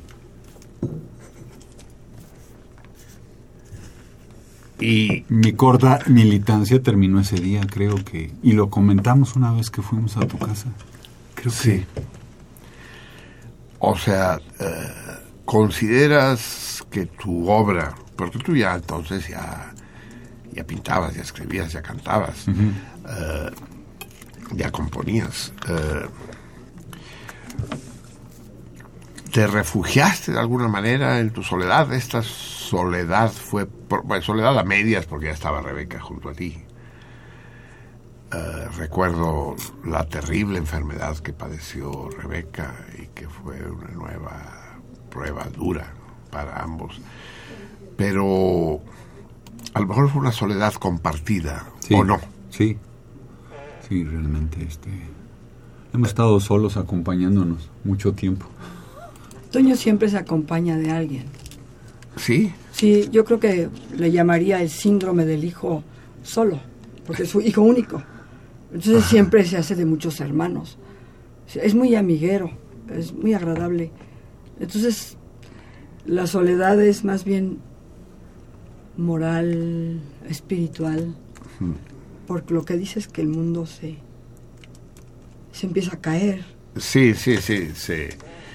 Y, Se descascara, ¿no? A lo mejor esto del grupo es un, es un invento, ¿no? Para estar acompañado siempre, ¿no? Exacto. Es Una familia. Es, es una cobertura, es, Es un una familia pretexto, también. Sí, sí. Eh, porque hay, hay dos tipos de creadores, ¿no? El, el- el- el- el creador solitario, Balzac, Van Gogh. el- no me estén chingando, ¿no? Yo Sí. y mi rollo. Sí. Y después hay el creador festivo. El- Claro. El, el- el- el creador multitudinario, ¿no? Eh, Yo creo que ninguna de las dos es mi caso, pero yo tampoco, yo tampoco tolero la presencia de la gente mientras estoy trabajando realmente. Y no hago mucha vida social tampoco. Sí soy amiguero. Tengo Sí, gran si, si a todos tus amigos los cultivas como a mí, pues ya están jodidos todos porque pasas días y meses sin pelarme. Lo que, lo que pasa es que tiendo al ermitaño también. Este, Eso es la impresión. Sí, ¿sí? sí, eh, tengo que hacer un esfuerzo para llamarte por teléfono, para buscar a, a mis amigos. Tengo que hacerlo porque sé que es parte de la savia, el alimento. Pero créeme, hay veces que pasa un mes, dos meses y estoy muy a gusto con mis ideas y con mi trabajo. Eh, eso te lleva, pues, eh, o sea, eh, te, te haces compañía a ti mismo, digamos. te- Bueno, tu trabajo te, te satisface. Tú viste la película esta, Salmones, ¿vieron ustedes esta película maravillosa? De las películas que ya no se ven, que no se pueden ver porque, porque el cine ha desaparecido. Por cierto, déjenme, déjenme anunciar, déjenme hacerles saber a, a Toño, a Rebeca y a Gabriel que acabamos de fundar un cineclub muy especial, la Cinemágora, que funciona todos los viernes a las 8 de la noche en, la sede del Orfeo Catalán, el restaurante Casola, Marsella 45, la Colonia Juárez, donde pasamos las películas que no se pueden ver en otra parte. Partamos de la premisa de que en la televisión no se pueden ver películas. La, a la televisión una película no se ve, la televisión te cuenta una película.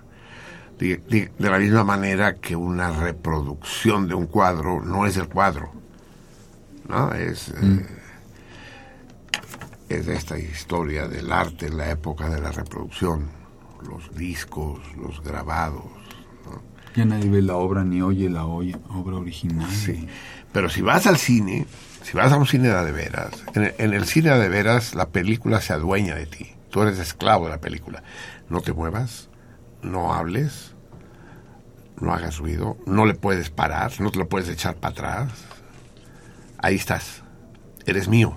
En cambio, la casa, tú eres el dueño de la, de, de la película, por grandota que sea tu pinche pantalla le puedes parar o no, pero sabes que la puedes parar. El solo hecho de saber que le puedes parar y que estás en tu, en tu casa, en, la, en el confort, en la seguridad de tu casa, ya te hace que la película sea ajena. En el cine estás desarmado, cabrón, estás vulnerable. Entonces, para ver cine hay que ir al cine. Eso que la televisión puede sustituir al cine es una pendejada semejante a decir que el cine puede sustituir al teatro. No o que la televisión puede sustituir a la radio. No, son vivencias distintas. Entonces tenemos el Cineclub, que este viernes proyectará esta maravillosa obra de Buñuel, que es Bella de Día, Mm. con la no menos maravillosa ah, Catherine Deneuve. Toda una reflexión formidable de Buñuel acerca del erotismo, y de este fantástico psicótico que fue Luis Buñuel. Eh, pero eso se los decía a propósito de lo que me estaba contando ahora Toño. Existe una película que dura tres horas y media, que es La Belle Noiseuse, La Bella Ladilla, la traduzco yo, aquí le llaman La Bella Latosa, de, ay carajo, Alzheimer, déjame en este momento, es, eh, ay, búscame, sí, la, la Belle Noiseuse, sí, ¿no? La Bella, la, Be- la Bella Latosa.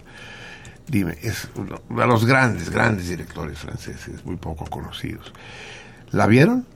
No, yo no. Toño, ¿tú tampoco la viste? No. Ah, pues la tienes que ver obligatoriamente. La voy a pasar, pero no la tele, la tele no se puede. La vamos a pasar en la Cinemágora. Preguntas, ¿el director? Luis claro. Buñuel. No, ¿O de qué hablas? no, la, la Bella Latosa. Ah, No, no, no, Bella de día, pues sí, sí, Luis Buñuel, sí, ya lo Sí, acabo sí, de decir, sí, sí. Eh, la.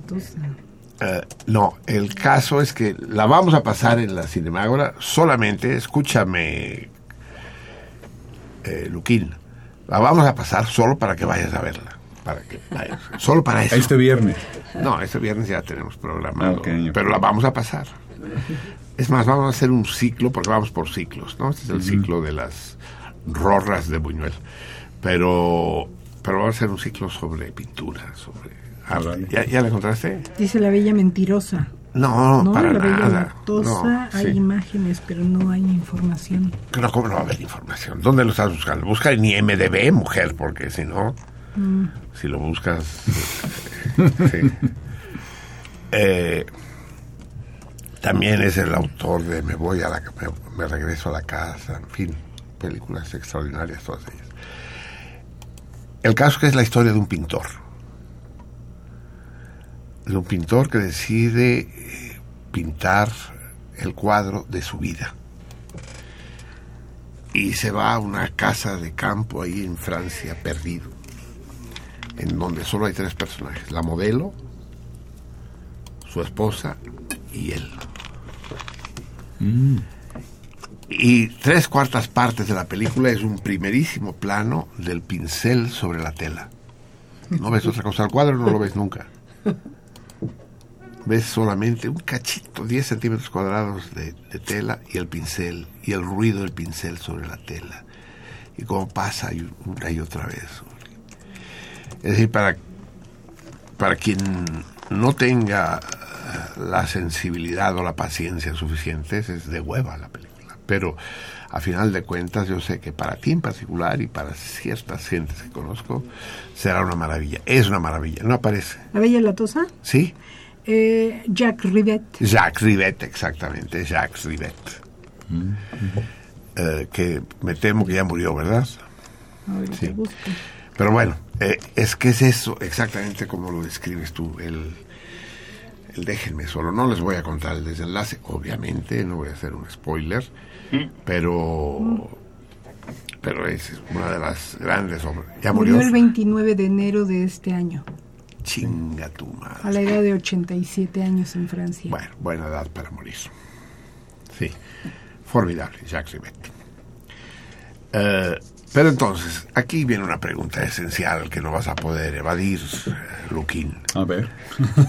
Eh, para ti, la composición musical y, y- y la escritura son eh, iniciativas artísticas en el sentido que defin- definí hace un rato. Es decir, lo haces por el goce, porque porque tienes te, gozas diciendo cosas, gozas componiendo, gozas interpretando. Pero ¿y la pintura no se ha convertido acaso para ti en un modus vivendi, en una manera de ganar dinero? Un cuadro tuyo, ¿cuánto está costando un cuadro tuyo? Un cuadro, depende del tamaño, depende del cuadro, pero Por metro cuadrado. sí. Llegan y te dicen, hágame uno entre grises y azules de dos metros cuadrados. Ah, no, pues entonces le cobramos 100 pesos. ¿no? ¿Cuánto está costando un cuadro tuyo? Pues está en internet, cabrón, no te hagas Sí, sí, sí, por eso te dije 100 mil. 100 mil. Sí, no, ajá. ¿Y cuántos vendes? ¿Con qué ritmo los vendes? Ah, eso sí es complicado. 100 mil el metro cuadrado, no. No, digamos que 50. El metro cuadrado. Es un problema. El porque- puro cuadro, dice, la mano de obra va aparte. Ah, no, no, no. Eh, Es, es muy complicado porque No, puedes, no. puedes tener una buena venta hoy y, ti- y Y después- espe- esperar la siguiente buena venta en, años, en- en sí. cuatro, cinco meses, seis meses. Y... Sí, No. pero no es eso lo que te pregunto. No, no estoy hablando del, del éxito comercial que puedas tener tú, sino del éxito artístico. Es decir, de hasta qué punto eh, el, el pintas aquello que sabes que va a gustar o pintas aquello que a ti te gusta. Sigo O pintando, sigo pintando lo que a mí me gusta, a pesar de las peticiones reiteradas de galeros, de, de dealers, de, Sí, sí, te de doy- expertos, Eso. de expertos. Críticos. Sigo pintando lo que lo que me gusta pintar. Aparte de- Recientemente me, me- me están pidiendo que, que deje ya las naves, eh, los, los aviones, los edificios, Los trenes. los trenes, todo eso. Sí, sí. Ya, ya, cambia, trata de hacerlo. Una vieja cuero, sí. No, no, eso no, no creo que lo vaya a hacer. Yo acepté este, trabajar eh, un tema similar, es decir, salirme de la ciudad enteramente, pero lo acepté como reto, no como modus vivendi. Voy a hacer esto para ganar dinero. Sí lo hice así, entonces. No me parece aventurado decir que sigo trabajando única y exclusivamente porque no me puedo salir. Además, no tengo opción, no, no, me puedo salir de, de lo que me dicta alguien atrás de mí. O sea, no me puedo salir. Haz esto. No, no has caído nunca en la tentación. O Rebeca, las mujeres son las que normalmente tienen la sangre fría y los pies en la tierra para decir, déjate de mamadas, pinta floreros y vámonos al bazar del sábado, cabrón. no a ella Y ya, menos que tenemos, nadie. y ya tenemos para el mandado. Sí, no, no a ella menos que nadie. Yo ¿No? he sido siempre muy respetuosa de, de la obra de arte. Em, yo amo el arte. Y también soy artista, aunque sea intérprete.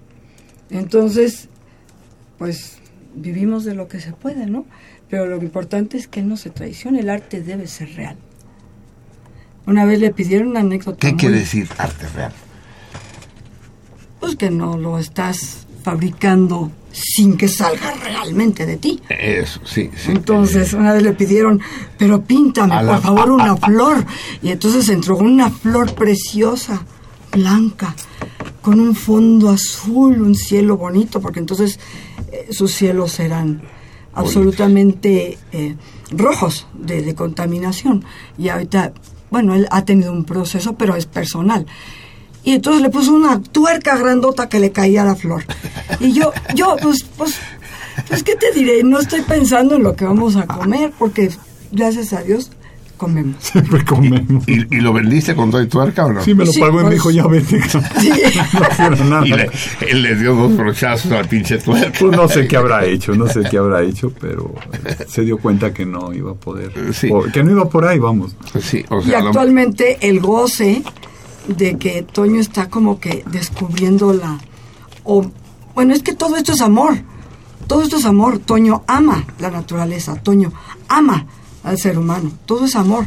Entonces, como lo ama, entonces le viene esta cosa de tener que expresar, hay que hacer algo. Y entonces es crítico. Pero en realidad lo que hay ahí es amor. Y entonces ahorita está pero amor, despe- amor despechado. Amor- Pues eso ya que le ponga el adjetivo porque eres muy bueno para los adjetivos. Eh, Siempre le preguntan a uno si, si uno tiene elecciones realmente. En esto del arte, las musas no te dejan elegir. De repente te, te encuentras frente al lienzo o frente a la hoja en blanco y estás escribiendo justamente lo que te dictan. Eh, eh, bueno, no el talento, sino quién te... Sí, a veces el texto se escribe solo. Del texto yo sé, de la pintura no, pero no, no te pasa como, ¿cómo, ¿cómo se llama este pintor que creo que ya murió, que daba clases de pintura en televisión los sábados? Ah, este, ¿cómo se Bob? Ross. Bob Bob Ross. Sí, sí, trazos felices y se despachaba un cuadro en 10 minutos. Eh, Sí, no, pero empezaba, al principio era pa- padrísimo, pero luego los echaba a perder todos. Sí. Dice, aquí tenemos un árbol feliz, ¿no? Dices, chingón. Pero vamos a poner también un arbusto que le haga compañía. Y no mames, no, no, arbusto no. Y ahí va la- y un caminito que pasa y un Ya, y ya la chingada. El discurso era el que arruinaba todo. El discurso, el discurso. Sí, sí. Es, es, has tocado un punto clave del que, del que quiero que hablemos. El problema del discurso, de la ideología que envuelve la creación artística. Pero antes escuchemos otra de tus canciones. Muy A bien. ver, ¿cómo, cómo qué nos propones? Algo que habla de amor. Es la... Dinos, Sí, está... ¿qué corte es? C'est un calendar. C'est un calembour. Sí. Dice, es un, es un juego de pa- es un juego de palabras. Es un juego de palabras, es el track 3. Eso es. Eh, es- está escrita... calembur. Está, Calambur está posiblemente en el origen de la palabra albur, ¿no? Ahora, ahora, sí, obvio, ¿no? Albur, bur, palabras terminadas en bur. Es- es- esta canción salió porque estaba leyendo el libro del, de, de Uslar Pietri, me parece. Creo que se llama Yo el Supremo. Uno de sus libros que habla sobre dictadores. Y hay una frase que dice precisamente el estribillo de esta canción. Este es un calembur que los demás no entienden. Y, y está escrito en francés. Cuando leí yo la frase en francés dije, oye, esto, esto es música. Y me fui a la guitarra. Y salió la Y canción. salió la canción. Salió A ver, ah, es que estamos sin operador. Eh, ah, no, o sea, el operador anda escondido como avestruz. ¿Por qué te escondes, Michelangelo? No tengas vergüenza, hombre. Es un hombre de amplio criterio, el, el Toño, no te va a regañar. Va, un calembour. Es un juego de palabras. C'est un calendar,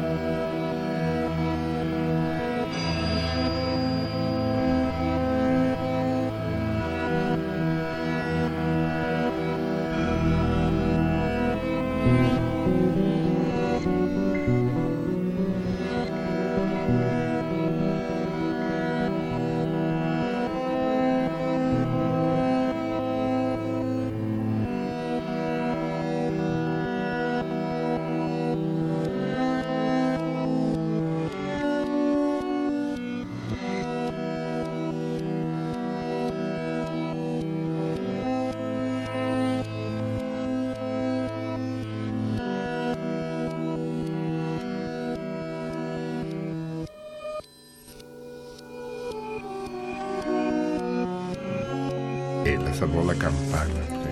No, ya estamos al aire, ya no puedo responder, ya estamos al aire. Ya la chica. Usted debería ser, usted debería ser como Rebeca, que admira a su hombre, lo apoya, lo le echa porras, le Ay, que yo no lo admiro y no le echo por ni me pela. Ay, no es cierto. no. Miente más que respira.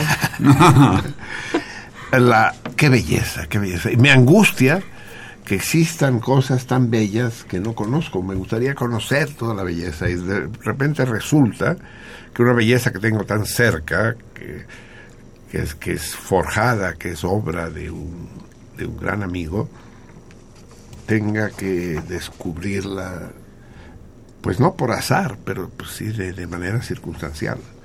Setan Calambur es, les voy a decir la letra, es breve y hermosa, todo en francés. Setan Calambur es un juego de palabras o es una adivinanza, ustedes escojan la traducción. Es un, es un juego de palabras que ellos no comprenderán. Es un calendario, pero no sé cuándo nací. Es la vida que me hace escribir esta canción. Es una adivinanza que ellos no comprenden. El rojo, el negro, el día, la noche. Y tu sonrisa me ha hecho morir. La joven en flor conoce las palabras del amor, el fondo del mar. Carajo. qué hermosura y qué, eh, es que la música cantada son dos artes entreverados, ¿no? Es la poesía, es el texto, y eso tiene que coincidir con. De por sí la poesía es ritmo, ¿no? Para que es lo que la diferencia de la prosa, pero además eh, en la música hay un elemento adicional que es tonal, ¿no? Los los acordes la música son son son dos cosas, ¿no? La, la melodía y el acorde, ¿no? Eh, sí, la, sucesión de notas y las notas simultáneas, ¿no? Hmm. Hermosísimo. Bien, amigos míos, es la una de la mañana con 39 minutos y el tiempo se escurre como así aceite de virgen extra. ¿Cómo son las vírgenes extra? ¿Extra virgen? Sí. Muy virgen. Extraordinariamente virgen. Eh, es el momento que le demos, bueno, antes que eso, eh, repitamos una vez más los teléfonos y los toritos y después le daremos voz a nuestro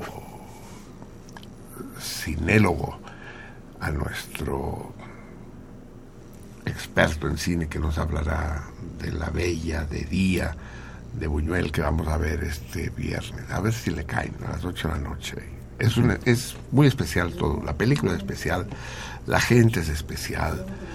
El, El presentador es especial. Sí, sí. eh, el debate es espe- claro, hay, hay debate, hay- se come y se bebe y se, se hace todo excepto ruido. Hay un estado de reverencia, el estado de reverencia cinematográfico, que no existe cuando ves la televisión. Una reverencia más estricta aún que en misa. Háblenos al 55 36 89 89 o al 01 800 50 52 688 o escríbanos a Twitter la-salmoniza o a Facebook la espacio salmoniza. Platiquen con nosotros, aunque nosotros parece que no los pelemos, sí, sí los pelamos. Ahorita vamos a leer sus comentarios y jueguen con nosotros si quieren al Torito, que ya saben cuál es, que dos célebres pintores mexicanos fundaron el primer club nudista de este país. Eh, el premio se le otorgará a aquel que resulte sorteado entre todos los acertantes y es nada menos que un lote de libros de colofón, nada menos, agasajo. Aparte, Luquín, Sí. aparte de pintar, leer, interpretar y componer, también lees, cabrón. Eso, eso nos pasa por radio. Dice que sí. sí, es Sí, que- sí, sí, sí, sí. eh, sí. Es que luego eh, hay muchos cabrones, muchos, y luego llegan gentes que creen que pueden escribir poesía sin, sin ser lectores. Y es que, es que es, es- pero hay mucha gente así, ¿eh? Sí, claro. De hecho, hay Y se les premia además. Sí. No, pero sí hay, hay una estadística que dice que hay más gente que escribe poesía a gente que lea poesía. Yo creo que sí. Comprar un libro de poesía está cabrón. Sí. O sea, yo no, sí, sí he comprado algunos libros de poesía, pero pocos. Porque llegas a la Gandhi y dices, tiene... Ni siquiera sé títulos de libros de poesía, así te- con eso te digo todo. Tiene, sí, El viento del pueblo, por ejemplo, de Miguel Hernández. Ese sí lo sé. Tiene El viento del pueblo. Y te, te quedan viendo, ¿qué, qué, ¿de qué me está hablando, no? En la Gandhi siempre se quedan así porque saben de libros, lo que sé yo, de astronáutica. Es, es que ya ni hay librerías. Librerías, o sea, hay almacenes de libros Ah, sí, sí. atendidos, Bodegas. atendidos por analfabetos. No, no, no es aquellas librerías donde había un librero. Librero no, no, no en el sentido de estantería, sino libre, del que sabe Claro, de libros. Te recomendaba Sí, te libros. dicen, no, pero sin embargo, se lo puedo conseguir. Ya no existe eso. Son súper, son, Ni siquiera las librerías de viejo. Que es- son, sí, no sé, hace mucho que no voy a ninguna, pero son chedrawis de papel. ¿no? O sea, sí. es Está buena esa. deprimente. Eh, vamos a decir, está, tenemos al Prax. A ver, Prax, si tienes algo mejor que decir acerca de Bella de Día, de lo que ya dije. Con ustedes, el querido, el inigualable Praxidis Raso, que les va a poner la miel en los labios para que vayan este, este viernes a la Cinemágora. Adelante, Prax. Bien, Marcelino, pues sí, porque este viernes toca la visita al harén de Don Lucho, eh, tal como se llama ese ciclo donde revisamos las películas que, que Luis Buñuel tuvo a bien centrar en alguna figura femenina eh, y vamos en, en sentido contrario de la cronología, vamos de, de la muerte de Buñuel hacia, hacia su película más antigua que, que tiene a la mujer como eje. Y esta vez toca ni más ni menos que a Catherine Deneuve eh, y su Bella de Día, que tú, tú estabas recordando la Bella Mentirosa o la Bella Ladilla, la Bella Mentirosa tal como le pusieron eh, en, en español, ya sabes, y también sale Michel Piccoli, tal como en esta, ese, ese actor eh, francés que parece inmortal, puesto que todavía sigue dando patadas, y tal como Catherine Deneuve, hay que decirlo, que sigue viva, y vamos a revisar esta película, esta eh, pequeña perversión de Luis Buñuel, que yo, que yo diría, yo le describiría como la película de, de más ensoñaciones de, de Buñuel, eh, un, un, un cineasta que jugó hasta la saciedad con, con la gente que imaginaba cosas adentro de las películas que ya de por sí son una ensoñación. Bueno, pues de todas las películas de Buñuel en donde los sueños tienen una presencia importante, esta sería, eh, yo, yo pienso, la más importante de todas eh, ellas, porque se trata de una, de un, sí de un aparato sadomasoquista, obviamente, será quizá una de las películas que, que más hayan visto los cinemagorenses, eh, ya lo veremos el viernes, pero también el- la película se rige por los sueños de una mujer decente que, que juega o, y, que, que quiere eh, llegar a ser indecente. Eh, en ese sentido, el, el- el- la Catherine Deneuve y todos los, los personajes están también como metidos en una eh, como en una burbuja donde las expresiones hieráticas de, de cada uno de ellos, de sus rostros, de, lo, de las palabras que dicen, van a, van a hacer que el espectador también se incomode un poco, porque no es una, una película erótica, ni, ni mucho menos. Eh, Luis Buñuel no buscaba eso, sino desconcertar con estas con estas caras serias y estas actitudes como de maniquíes eh, al público. Esta es la película que más éxito tiene de Luis Buñuel desde desde El perro andaluz, que fue su ópera prima. Él no conoció más éxito que con esta, ni siquiera Los Olvidados llegó a ser tan querida, tan visitada en los cineclubes, tan discutida en, todos los círculos sociales como Bella de Día.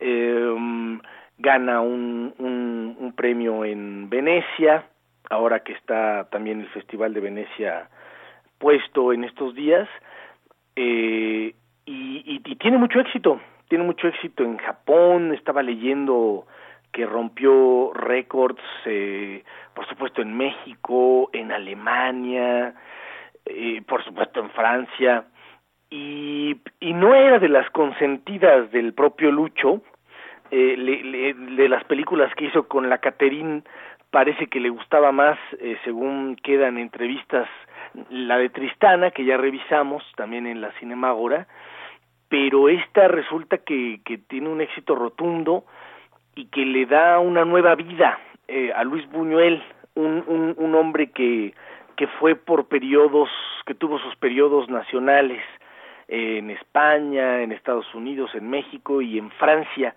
Si esta película no hubiera tenido tanto éxito, quizá no hubiéramos conocido a ese Luis Buñuel de, de los últimos años a los que a los que ya hemos hecho referencia y los que las películas a las que ya revisamos en la Cinemágora él dice que ya más bien estaba retirado eh, y cuando le cae esta propuesta de Bella de Día, pues se, se, rejuvenece tal cual, eh, con un guion de Jean-Claude Carrier, eh, uno de sus guionistas que, que, más juego le va a dar en, en esos años, con el, el mismo Michel Piccoli, con, con, con Jean Sorel de, de, de Galán, esposo, eh, aunque casto, aunque casto y, e incómodamente casto, y la Severín que fue Catherine Deneuve, vamos a ver una, una, un agasajo de, de película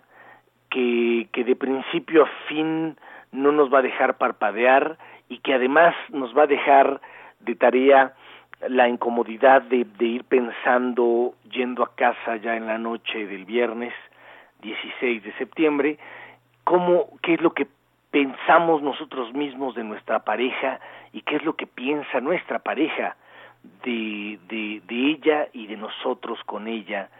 Eh, y esa es, esa es la tarea que nos va a dejar don Lucho con esta visita que vamos a hacer a un verdadero burdel, eh, quizá el único burdel que visitamos de don Lucho dentro de su filmografía, y esperemos que sea de, de su agrado y que no falten, que tomen este, este puente eh, nacionalista faciloide como un pretexto para salir al cine y, divertirse a lo grande con esta pues con esta perversión. Eh, eso tendría que decir don Marcelino bueno además decir que, que ni más ni menos va a estar comentada por el propio Pereyó. Esta vez le tocó en suerte eh, dirigir la, el debate y, y, la introducción y la presentación de esta película del harem de don Buñuel. Entonces, bueno, ya, ya tienen todos los datos, es el viernes 16 a las 8 de la noche en la casola, eh, Pereyó está en la casa, Pereyó va a hablar de la película y vamos a ver cómo don Luis Buñuel se, se excita conteniéndose tanto con una Catherine Deneuve inigualable de 1967, para seguir hablando de los 60. Bien, ya tienen ustedes un, un cuadro ah, más preciso de qué es lo que nos espera el viernes. Como buen comentarista, Praxedis nos dice lo justo necesario para, para estimularnos, pero lo central, la acción, los va a sorprender a todos ustedes, a todos ustedes que no lo hayan visto, los que, miren, si no van, no, lo, no les va a pesar, porque no van a saber que se perdieron. Pero si van, al terminar dirán, puta, qué pendejada hubiera yo hecho si no hubiera venido. Buñuel. Belle de jour. Bella de día. Bien, amigos míos. eh, el tercer aniversario del 11 de septiembre es el de Cataluña. En 1714, las tropas franco-españolas de Felipe V toman finalmente, después de tres años de guerra y más de un año de sitio de la ciudad, toman Barcelona, cae Barcelona. Los habitantes ya se habían acabado las ratas y estaban comiendo zapatos hervidos. El Consejo el Consejo General de la Generalitat, el gobierno de Cataluña, reunido en pleno, deciden si deben rendirse, puesto que ya no existe otra posibilidad. Y deciden que no. El general Moragas dice, pues no nos rendimos.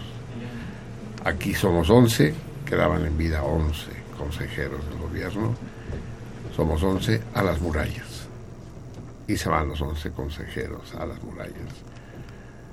Moragas muere, Villarroel muere. Rafael de Casanova, consejero en jefe, es mal herido y lo logran sacar por, por barco y morirá poco después en Austria. El castigo que se impuso a Cataluña por los españoles fue terrible. Las campanas de todas las iglesias con las que se llamaba arrebato, se llamaba a los voluntarios cuando atacaban los españoles y los franceses, fueron todas fundidas. Todo, todo el barrio de la ciudadela fue derruido como castigo a la ciudad. Hoy es un parque gigantesco. Se prohibió el uso de cuchillos. Todos los cuchillos quedaron prohibidos. Solo podía haber un cuchillo en la casa y ese cuchillo tenía que estar soldado con una cadena al, al fregadero. ¿Cómo? Sí. Eh, por supuesto, la lengua catalana fue del todo prohibida y se creó el decreto de nueva planta que tuvo sometida a Cataluña. De esto hace 302 años. La lucha por recuperar la libertad perdida no se interrumpió jamás, pero cobra un auge absolutamente impensado hace cuatro años, en el, en el 2012. ¿Quién sabe qué pasó? La gente decidió que ya estaba hasta la madre. Y desde el 2012, cada 11 de septiembre, las calles se inundan de millones de personas en un fenómeno que no se ha visto nunca en el mundo entero, que la historia no conoce. Son millones de personas que salen. Eh, Hasta el año pasado era solo en Barcelona. Este año decidió convocarse, bueno, no, hubo un año que se hizo la vía catalana, que fue dándose la mano por todo el litoral catalán, 400 kilómetros de una frontera a la otra. Este año se, hizo, se hicieron las manifestaciones en cinco ciudades distintas, en todas las regiones. Véanlo, vean, vean, échenle un ojo en internet, en Facebook, o en mi página, digo en YouTube, o en mi página de Facebook, sí. Dense un quemón. Es un pueblo en llamas. Es el alzamiento de un pueblo que no puede no despertar la simpatía de todos los hombres y naciones libres del mundo. Escuchemos en homenaje al pueblo catalán en lucha y a mi dolor de no estar ahí, a mi desgarramiento de ser ausente de, esa gesta magnífica, escuchemos a Luis Llach en el primer concierto público que se le autorizó a, a dos meses de la muerte del dictador fascista, cantando esta canción que se volvió paradigmática, La Estaca. El viejo Ciset me contaba, ¿qué no ves la estaca en la que estamos amarrados, pequeño? No te das cuenta. Si tú la estiras fuerte por allá, si yo la estiro fuerte por acá, seguro que se cae, que se cae, que se cae.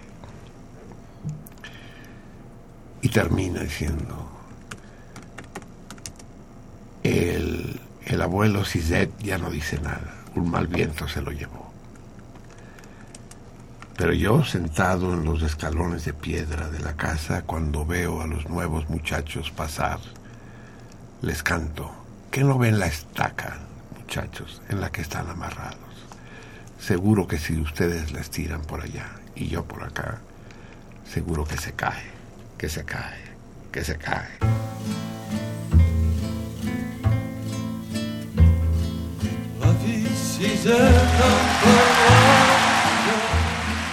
La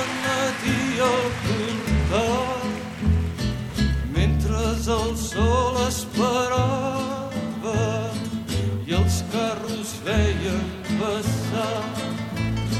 Siset que no veus l'estaca on estem tots lligats? Si no podem desfer-nos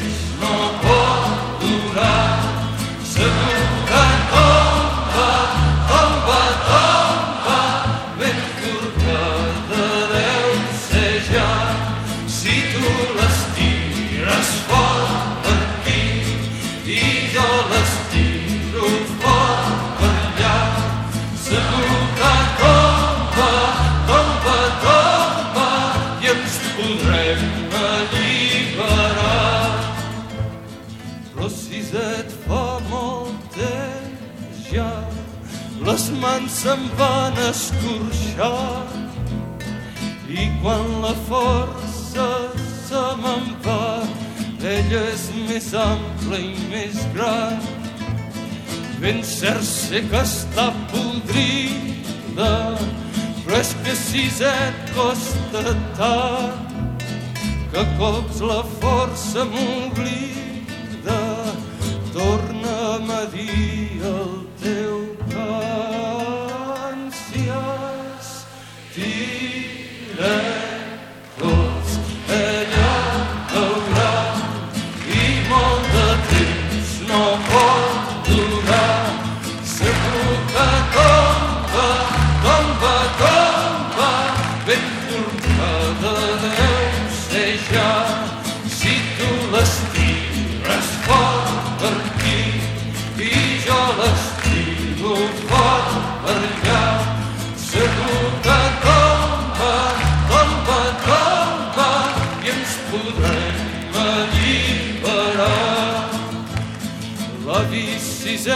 ja no diu res mal vent que se'l van portar.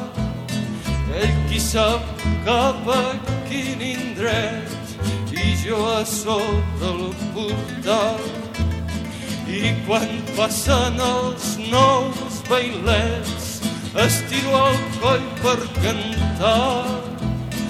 El darrer cant d'en Siset lo darrer que em va ensenyar si tirat tots ella haurà i molt de temps no pot durar. Segur que tomba, tomba, tomba ben tornada deu ser ja si tu les tires fort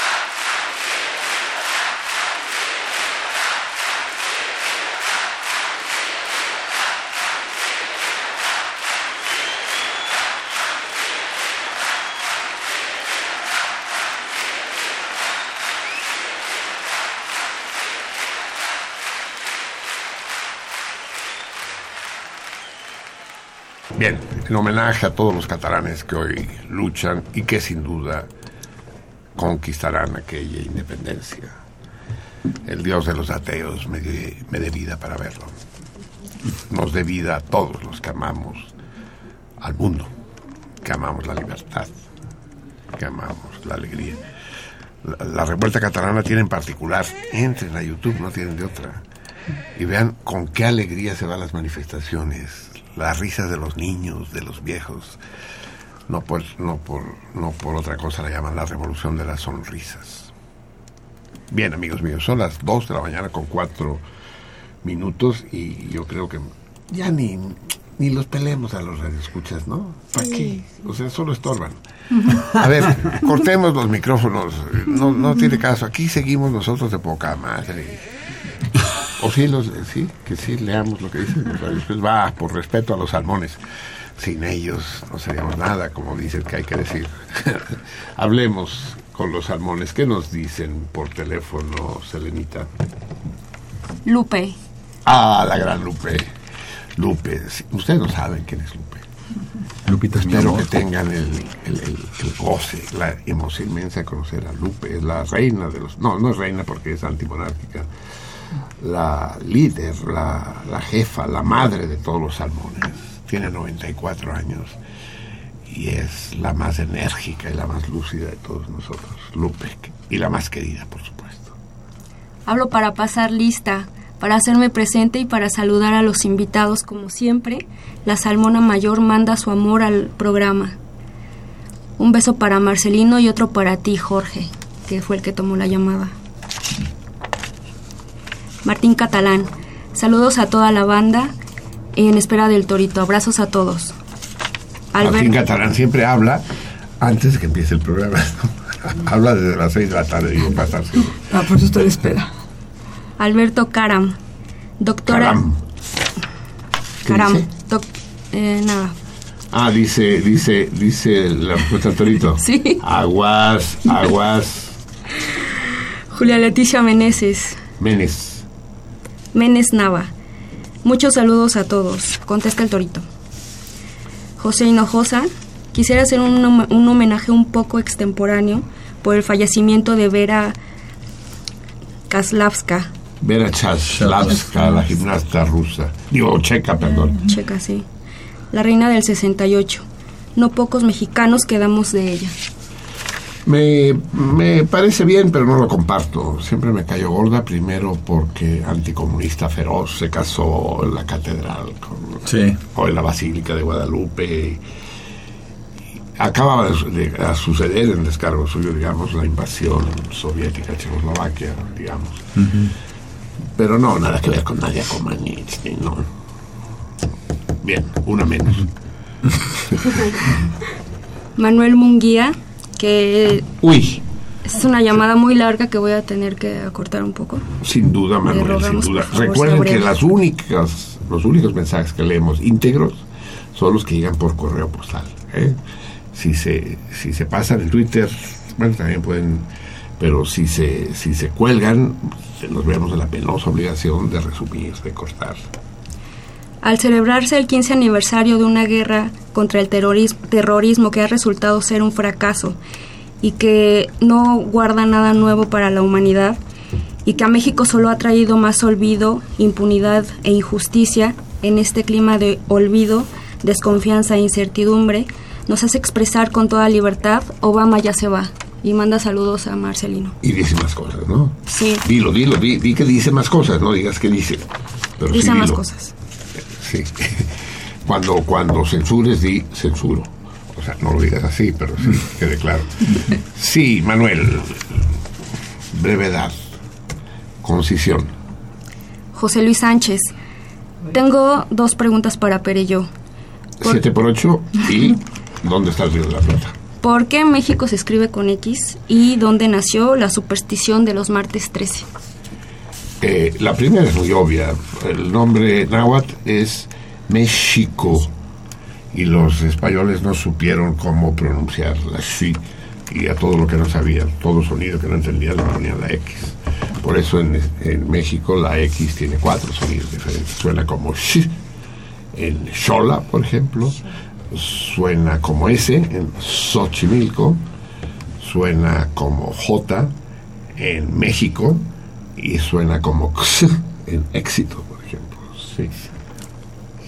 Sí, es que nos conquistaron los españoles, es el pedo. Si nos hubieran conquistado los eslovenos, otro ga- gallo cantaría. Can- can- cantaría en esloveno. Ángel López.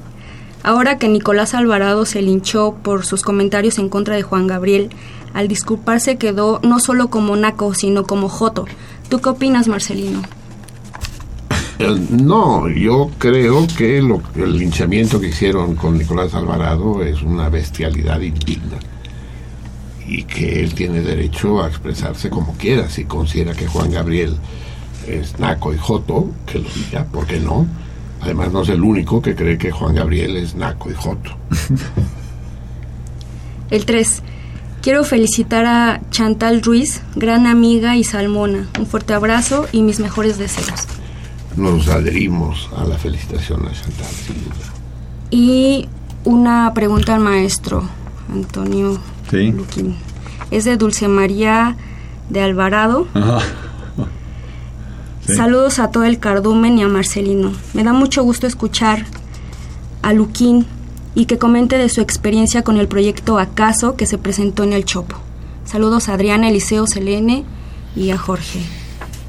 Yo creo que el, el- el- punto importante de acaso el proyecto del ingeniero Trey abre abre brecha este, en una época en que el mecenazgo se ha perdido. Este, desde tiempos de Vasconcelos y de esta iniciativa de los años 20 para ofrecer paredes a los pintores que ya conocemos no había sucedido algo a tan gran escala eh, salvo con el paréntesis de Osaka, en el, creo que fue el 69, cuando fueron otros pintores de la ruptura a, a Japón.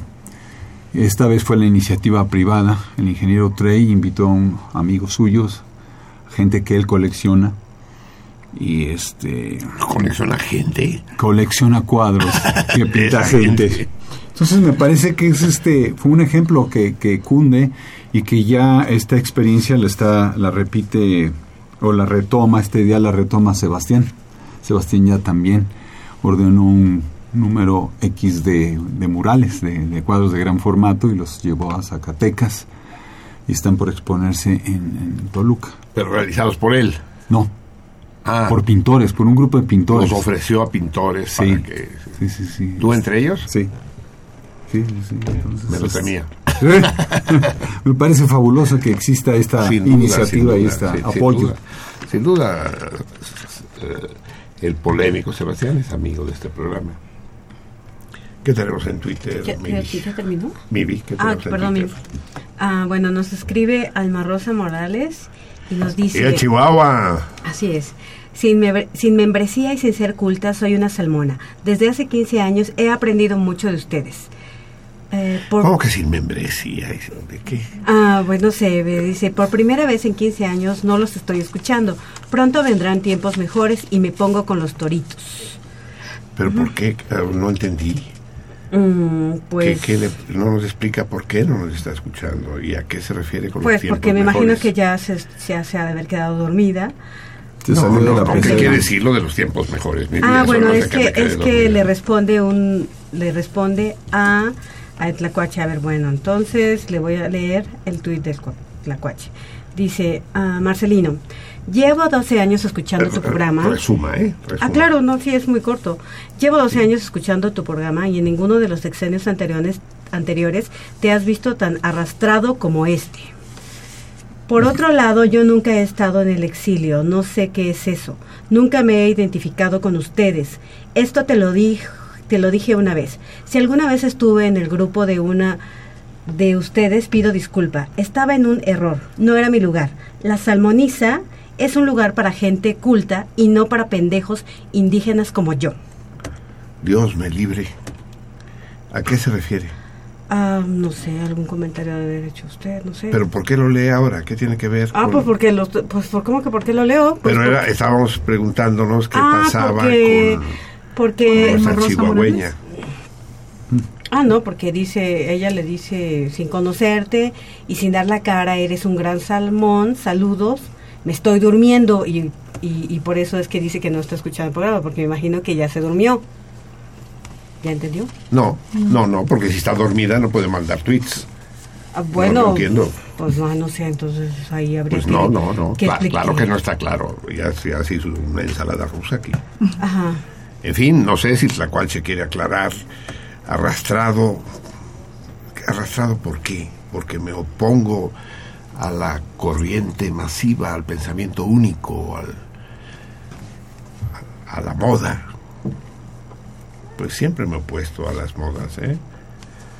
Siempre he sostenido mis puntos de vista independientemente de lo que dicta la conveniencia, Tlacuache. En fin, la decisión es tuya y solo tuya. Me pesa. Bueno, ah, nos escribe Ernesto mm, Bernal y dice rock del angelín, rock del angelito con los rebeldes del rock.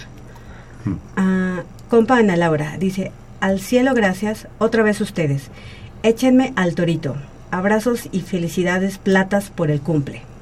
Ah, eso es muy importante. A ver, vamos a ponerle un pedacito de mañanitas a Javier, efectivamente. Javier, el ausente. Tendríamos que, en lugar de mañanitas, por- ponerle el ausente, pero ese se lo vamos a poner cuando vuelva y, y cuando nos. Cuando le podamos decir, ya llegó el que estaba ausente. Javier sigue teniendo ocupaciones que le impiden estar aquí. ¿Dónde está? No, no sé, no lo tengo yo. No lo, no, ¿dónde está Omar? ¿No está el 133? Pues dile. A ver, creo que está aquí. Sí, aquí está, aquí está. Vamos a ponerle las, las mañanitas catalanas, un cachito solo. a- al gran Javier que cumplió años anteayer. Sí, las mañanitas, las mañanitas catalanas, que no se las puedo traducir todas porque ya tenemos el tiempo encima, pero que dicen hoy, hoy cumples años y los amigos y las amigas hemos venido para desearte suerte y salud. Hoy haces años, has cubierto una vuelta más al sol con notable dignidad. Y, y ya que estamos en estas, si sabes estar a la altura de las ocasiones, paga la siguiente ronda, no seas cabrón. Hoy haces, hoy cumples años. Avui fas anys, tu no ens enganyes, i els companys i les companyes fins aquí no ens enganyes, i els companys i les companyes et desitgem sort i salut. Vas a tot drap per l'univers damunt d'aquest planeta i has completat la volta al sol amb admirable dignitat. Avui fas anys, tu no ens enganyes, i els companys i les companyes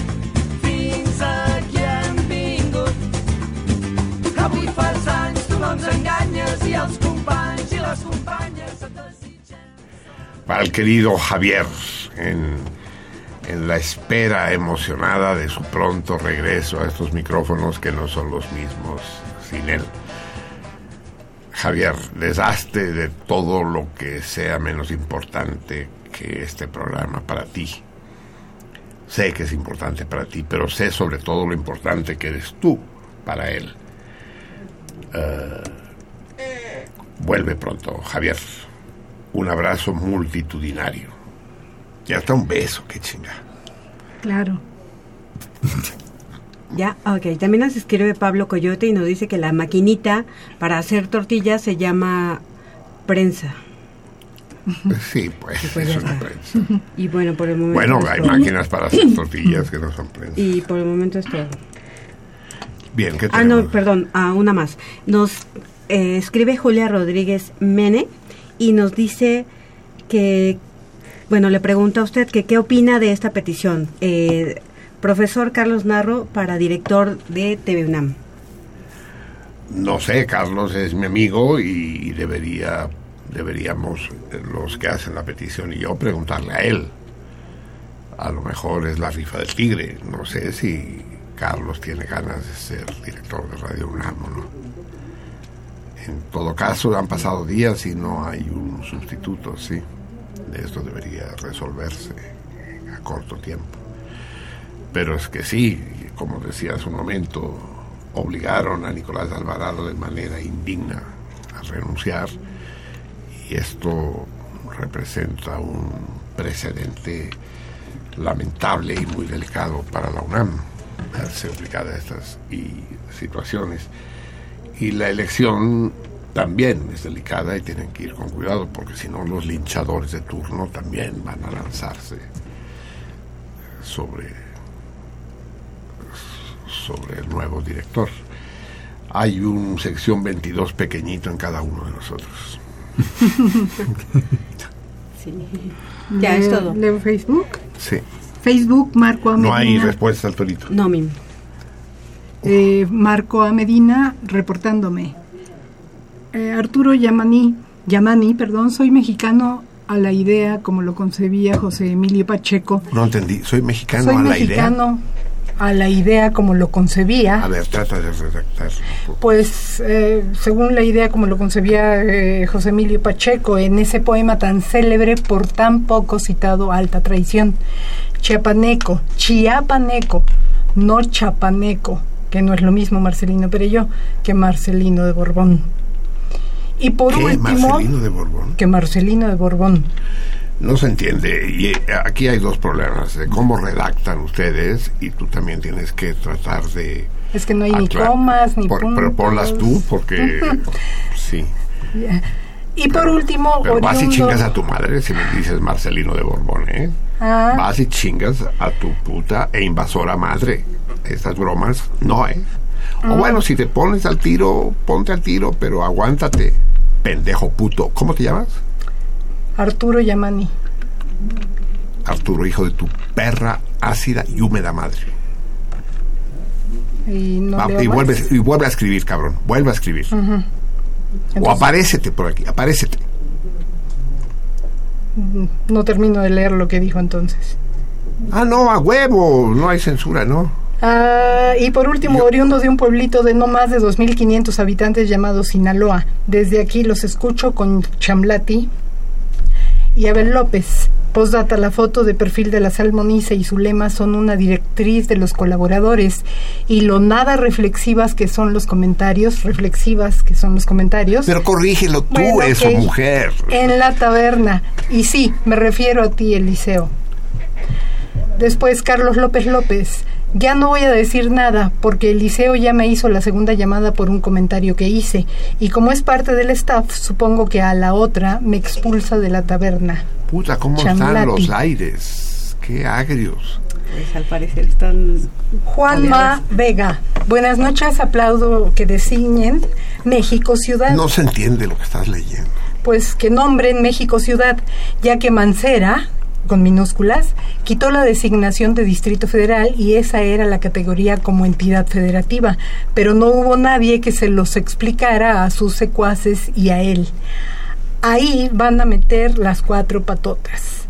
Fue a copiar lo que hizo Montiel en el Estado de México y acuñar el gentilicio de mexiquenses. Un cordial saludo a todos. No se está entendiendo nada. Sí, bueno, sigamos. Gladys Valencia dice buenas madrugadas, Salmones, qué agradable escuchar buena música, buena cápsula y las opiniones y experiencias de Marcelino. Un caluroso abrazo más atleco a todo el equipo de sentido contrario y a los invitados. Ah, eh, Fernando Yarramendi manda un mensaje bastante largo que voy a tener que resumir. Queridos salmones, hace un par de semanas terminé de leer La Rosa Blanca de Betraven. Desde entonces el mundo ha cambiado.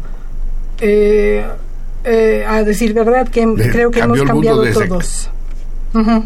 El mundo cambió ¿Desde que dejaste de leer La Rosa Blanca o desde que Traven escribió La Rosa Blanca? Yo, quizás solo yo lo he hecho, entonces dice, exacto. Sí, sí, sigue. Escucho a Marcelino, al maestro Roberto Rojo y siento la obra de Antonio eh, Luquín. En fin, habla de las pinturas, las canciones eh, y dice, el paraíso que era Rosa Blanca se encuentra con la terrible ver, realidad de ¿qué- la guerra dice? por el petróleo. Es, que espera, dice, espérate un momento. Más importante que lo que dice La Rosa Blanca es lo que dice de Luquín. pues las pinturas, las canciones y las voces se encuentran con los caminos que recorrió mi imaginación al leer la gran novela de Traven. Ah, que hay una coincidencia entre lo de Antonio y lo de Traven. Ujú. Y habla de la guerra por el petróleo, la región más transparente es ahora un negro pantano. Lo que escucho me hace recordar la última idea que Enrique Peña Nieto lanzó en el debate de su informe de gobierno. El petróleo se está acabando, debemos buscar más adentro. Debemos desenterrar los huesos de Rosa Blanca. Podríamos confiar en su buena voluntad. O podemos mirar la historia reciente, ¿no? Que nos muestra, en fin. Eh, y dice también, no conocí Rosa Blanca ni escuché el canto del cisne, he nacido en otra generación. Repito, muchachos, no hagan estos mensajes. No los podemos leer. Eh, y les ruego a quienes leen los mensajes que lo tengan en cuenta, por amor de Dios. Escojan qué leer. Pero facilítenos la tarea haciendo mensajes concisos, positivos, negativos, resuman. Pero resumidos. Esaúl López Fraga manda saludos. Enrique Martínez, buenas noches a todo el equipo. Escribo para comentar que es muy cierto lo que comenta don Marcelino. Los poetas que no leen tienen más originalidad al escribir. Los poetas que se la pasan leyendo tienden a parecerse mucho a sus influencias. En cambio, el, poe- el poeta que lee poco vive y se inspira de la vida. En la música pasa lo mismo. Los Beatles no tenían mucho tiempo para escuchar música, siempre estaban creando música. Uy, qué debate abres ahí, no coincido en absoluto, en absoluto. Sí, es el, el, el del artista es un oficio y todo oficio se aprende, pues. Tienes una etapa de contemplar y de alimentarte. Cuando estás creando y cuando haces música, tienes, hay una etapa en la que aprendes y ves mucho y oyes mucho. Los Beatles trabajaron mucho eso. Fueron años y lo han dicho en todas las entrevistas del montón de música que escucharon de Estados Unidos antes de que nadie los conociera. No, de Estados Unidos, y hindú y Ravi De- Shankar. de todas partes, de todas Ujú. partes. Así Ujú, es. Ravi Shankar. Contestan al Torito Brenda Odette Pérez, que además manda saludos a todos. eh, Moro Chaparro manda saludos. Guillermo Espíndola. César Berlanga. eh, Hidalgo Garduño Gabriel y Lucía Villarreal. El- el- los nucleares atacan. Sí. Tenemos algo más en, en cartera telefónica, ¿verdad? Sí. Es Lilia, Be- Lilia Peña. Que Marcelino programe al alba de Aute, que cumplió 73 años el 30 de septiembre. Y contesta el torito. Lo, aca- lo acabamos de poner, pero además eh, la mala noticia es que después de haber superado el infarto al corazón que sufrió, que quede claro que no es un pleonasmo infarto al corazón, porque hay muchos infartos, ¿eh? se puede infartar el hígado, se puede infartar el cerebro, se puede infartar el alma. Eh, Está en coma. Aute está en coma actualmente, sí. Eh, estemos, estamos en espera tensa y esperemos que lo supere. Escogeremos alguna otra canción de, de Aute, esta acabamos de escucharla. Manuel Munguía.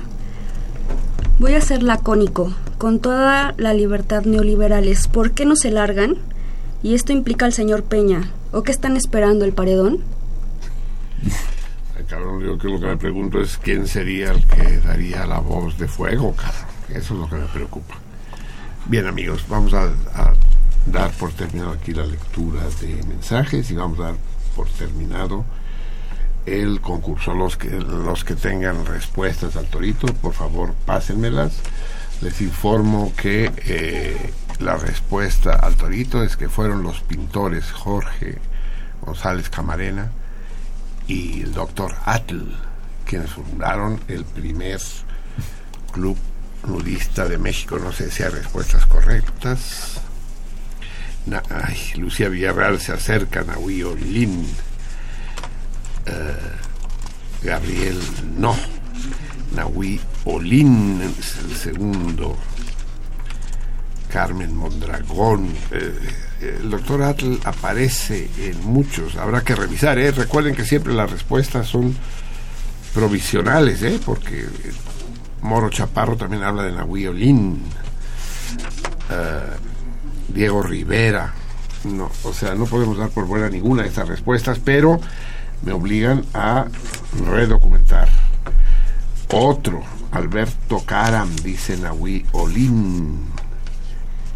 También Julia Loticia Méndez.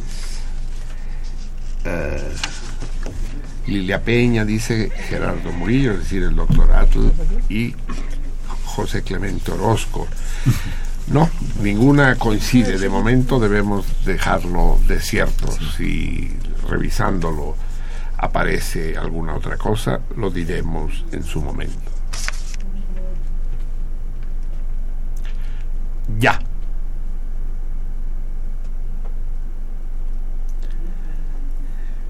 Bien, amigos míos, los telefonistas están en su lugar y nosotros nos despedimos. Vamos a leer un texto que escribió eh, nuestro invitado de hoy, el gran Antonio Luquín. Es un texto que fue publicado, ¿dónde lo publicaron? Uno más uno. En uno más uno, y es acerca de la obra de Dalí, nada menos, ya que hoy hablamos de Cataluña, imposible no ser más pertinente al hablar de este catalán polémico, ¿no? Que se declaraba franquista, y yo creo más como una butaz, como dicen en francés, más como, como un chiste, como una ironía que realmente convencido. Y la obra de Dalí fue, eh, se, se las arreglaron cuando él ya estaba ido, víctima del Alzheimer desde hacía años y demás, se las arreglaron para decir que la había donado a la ciudad de Madrid. Pero eso fue un enorme fraude, eh, fue una falsificación hecha por quienes lo rodeaban entonces, porque el Museo Dalí, que él fundó en vida, está en Cataluña, está en Figueras, en el centro de la Purdan. Bien, vamos a pedirle al propio autor, autor que es José Luquín. Le digo que tenemos muchos personajes, que, es un verdadero caleido- caleidoscopio el que tenemos aquí, que nos lo lea. Y vamos a acompañar la lectura del texto que se llama El Caracol de Figueras. Figueras, la ciudad, es la gran capital, donde está el Museo Dalí y cerca de la cual vivió y trabajó Dalí, en el Cap de Creus. Y lo vamos a acompañar con el tercer movimiento de la Sinfonía número 9 de Gustav Mahler. Es lo que escojo y considero más apropiado. Eh, la interpreta la Filarmónica de Berlín dirigida por Sir John Barbirolli.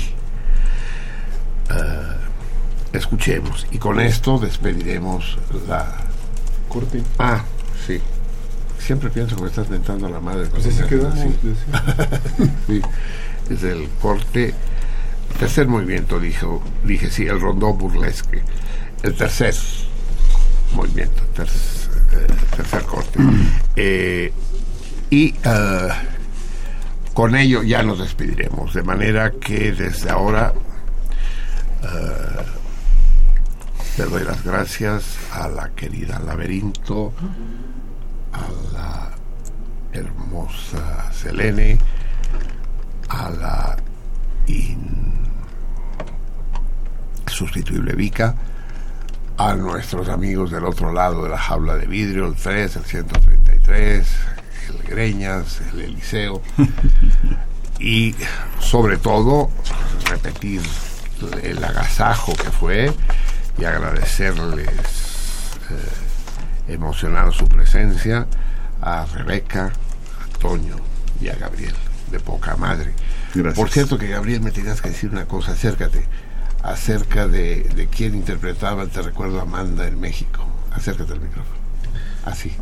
Yo escuché la canción de Te recuerdo Amanda del Negro Ojeda, de vo- con voz del Negro Ojeda y muy muy muy muy muy apreciable. eh, Órale, la, busca- la, la buscaremos y la reproduciremos. Pertinente observación. Bien, amigos, eh, quedan más cosas por decir que las que había al principio, querido Toño, Rebeca. Gracias. Tenemos que repetir esto con una frecuencia mucho mayor. Bueno, mayor a huevo, porque es la primera vez que aparece. Claro. Pero con una gran frecuencia. Muchísimas gracias. Fue un A agasajo para, para los que estamos aquí y para los que nos escuchan desde sus casas. Escuchemos pues el texto de Toño y a Gustav Mahler y su sinfonía número 9. Que pasen ustedes una semana mejor que la anterior y peor que la siguiente.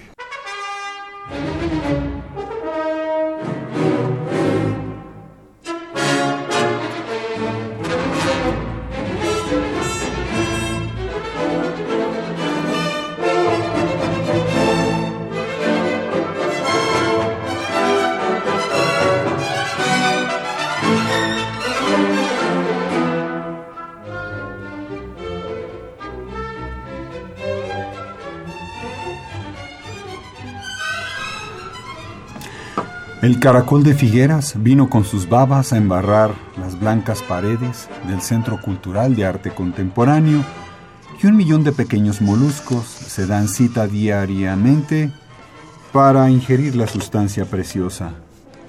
Cuando murió el pintor el año pasado, dijo el poeta que Salvador Dalí también fue el inventor de una máscara que terminó por ser más importante que él mismo y el millón de animalitos en fila india consiguen parecerse al maestro no quitándose las mascaritas. El Museo Nacional Centro de Arte Reina Sofía nos manda desde Madrid una interesante colección de pinturas que no se parecen casi al habitual maestro, pero la firma está ahí, interesante como documento, pero más bien pobre como muestra un notable autorretrato de cuando el pintor tenía 18 años, otro de su padre. Y Edward James niega que sea una pose. La locura de Salvador Dalí no es una farsa, simplemente la relación con su padre lo traumatizó.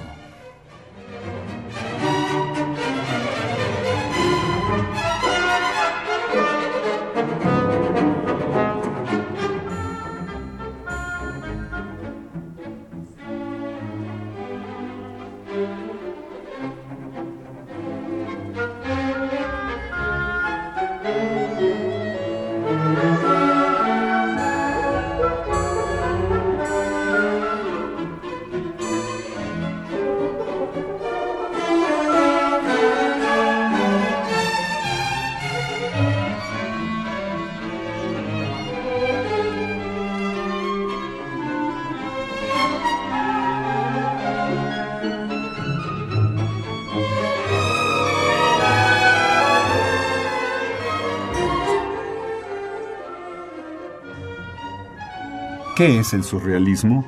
Le preguntan. El surrealismo soy yo, contesta enfático en tanto se atusa el bigote y el fotógrafo Philip Halsman elabora una documentación iconográfica del inolvidable mostacho de Gerona. El Centro Cultural nos divierte y repite la fórmula cacofónica, los Dalís de Dalí. Los caracoles son llevados de la concha, las antenas retráctiles siguen la huella, chocan, se contraen, quiebran de un lado a otro, se amontonan y un momento más tarde se dispersan en la sala.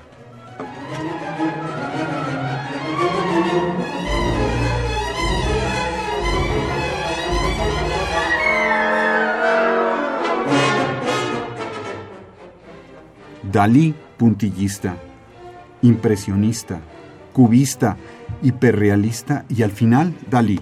Pero sobre todo Dalí que dice, necesito constantemente inventar cosas y al final termino por creerme lo que digo. Por ejemplo, empecé a decir que era un genio para impresionar a la gente y acabé siéndolo. Los testimonios sobre Dalí el genio, de quienes lo acompañaron la última década de su vida, no reparan en el adjetivo superlativo, sino en el modo. Ha visto desfilar a una veintena de personas incapaces de aguantar los estallidos de ira y llanto del genio. Truman Capote, a su manera, la misma década de los 80, reitera para escándalo de la sociedad puritana estadounidense, soy homosexual, alcohólico, drogadicto, soy un genio.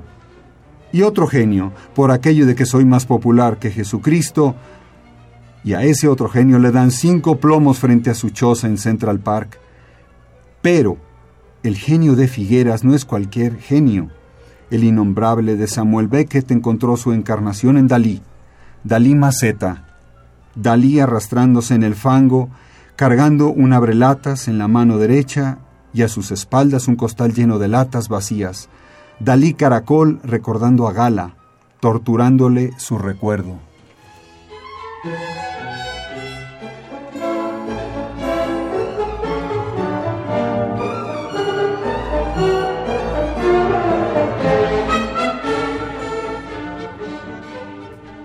El Museo de Dalí en Figueras y el mito creciendo, comiéndose al genio. El ser humano convertido en caricatura atroz del orgullo y la soberbia al final de su vida. Dalí no se disculpa nunca, opina que disculpa es una palabra estúpida. El poeta abunda. Dalí fue víctima de uno de los fenómenos característicos del siglo XX, la publicidad.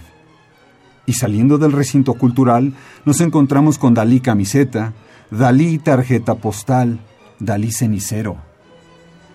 El visitante común y corriente se pone chinito nomás de ver al hombre invisible, y el conocedor se complace de ver esta colección de rarezas. Pero el centro cultural agrega de su vocación pragmática un apartado a la exposición que subtitula Paralelismos, con el afán de darle una pauta al auditorio, con aquello de que André Breton dijo que Frida Kahlo era surrealista, al Centro Cultural se le ocurre que Wolfgang Palen, Alice Rajón, Roberto Montenegro, Juan O'Gorman y demás glorias han desarrollado en cierto momento un estilo surrealista. Pero no solo son ellos y Frida Kahlo. Para incrementar la confusión, hay un lugar también para Manuel Álvarez Bravo, para Alberto Gironella, para José Guadalupe Posada y hasta para María José Paz. Entonces el público con justa razón pregunta al salir, ¿qué demonios es el surrealismo? Y el Centro Cultural contesta, el surrealismo son mis camisetas.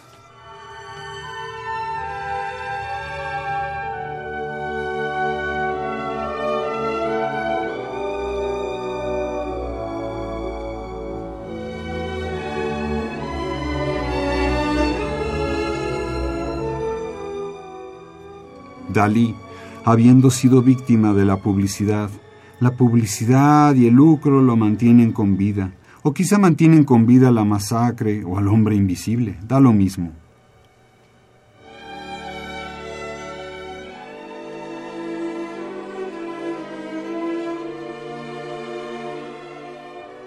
El último día de su vida dijo Dalí, ¿cuánto trabajo me está costando morir? Y murió. Gala y Dalí deben estar muriéndose de la risa. Los directivos del centro cultural también.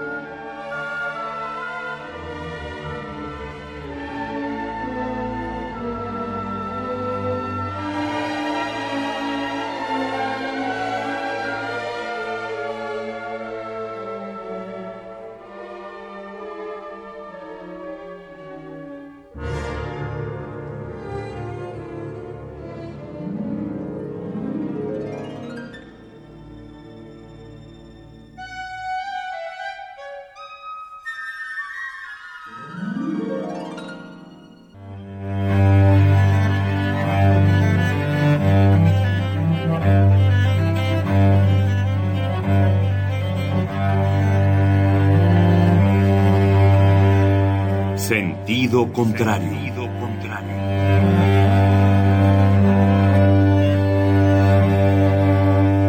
El Museo Universitario del Chopo presenta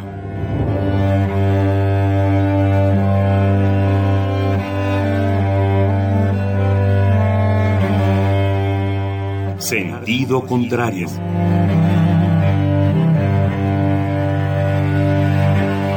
Una emisión de Marcelino Perelló. Producida para Radio UNAM, con la participación de Javier Platas.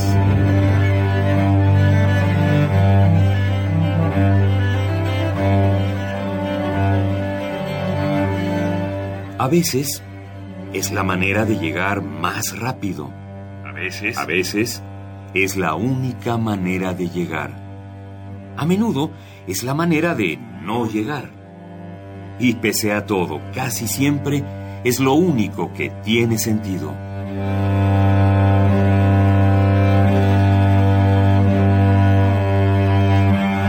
Sentido contrario. Sentido contrario.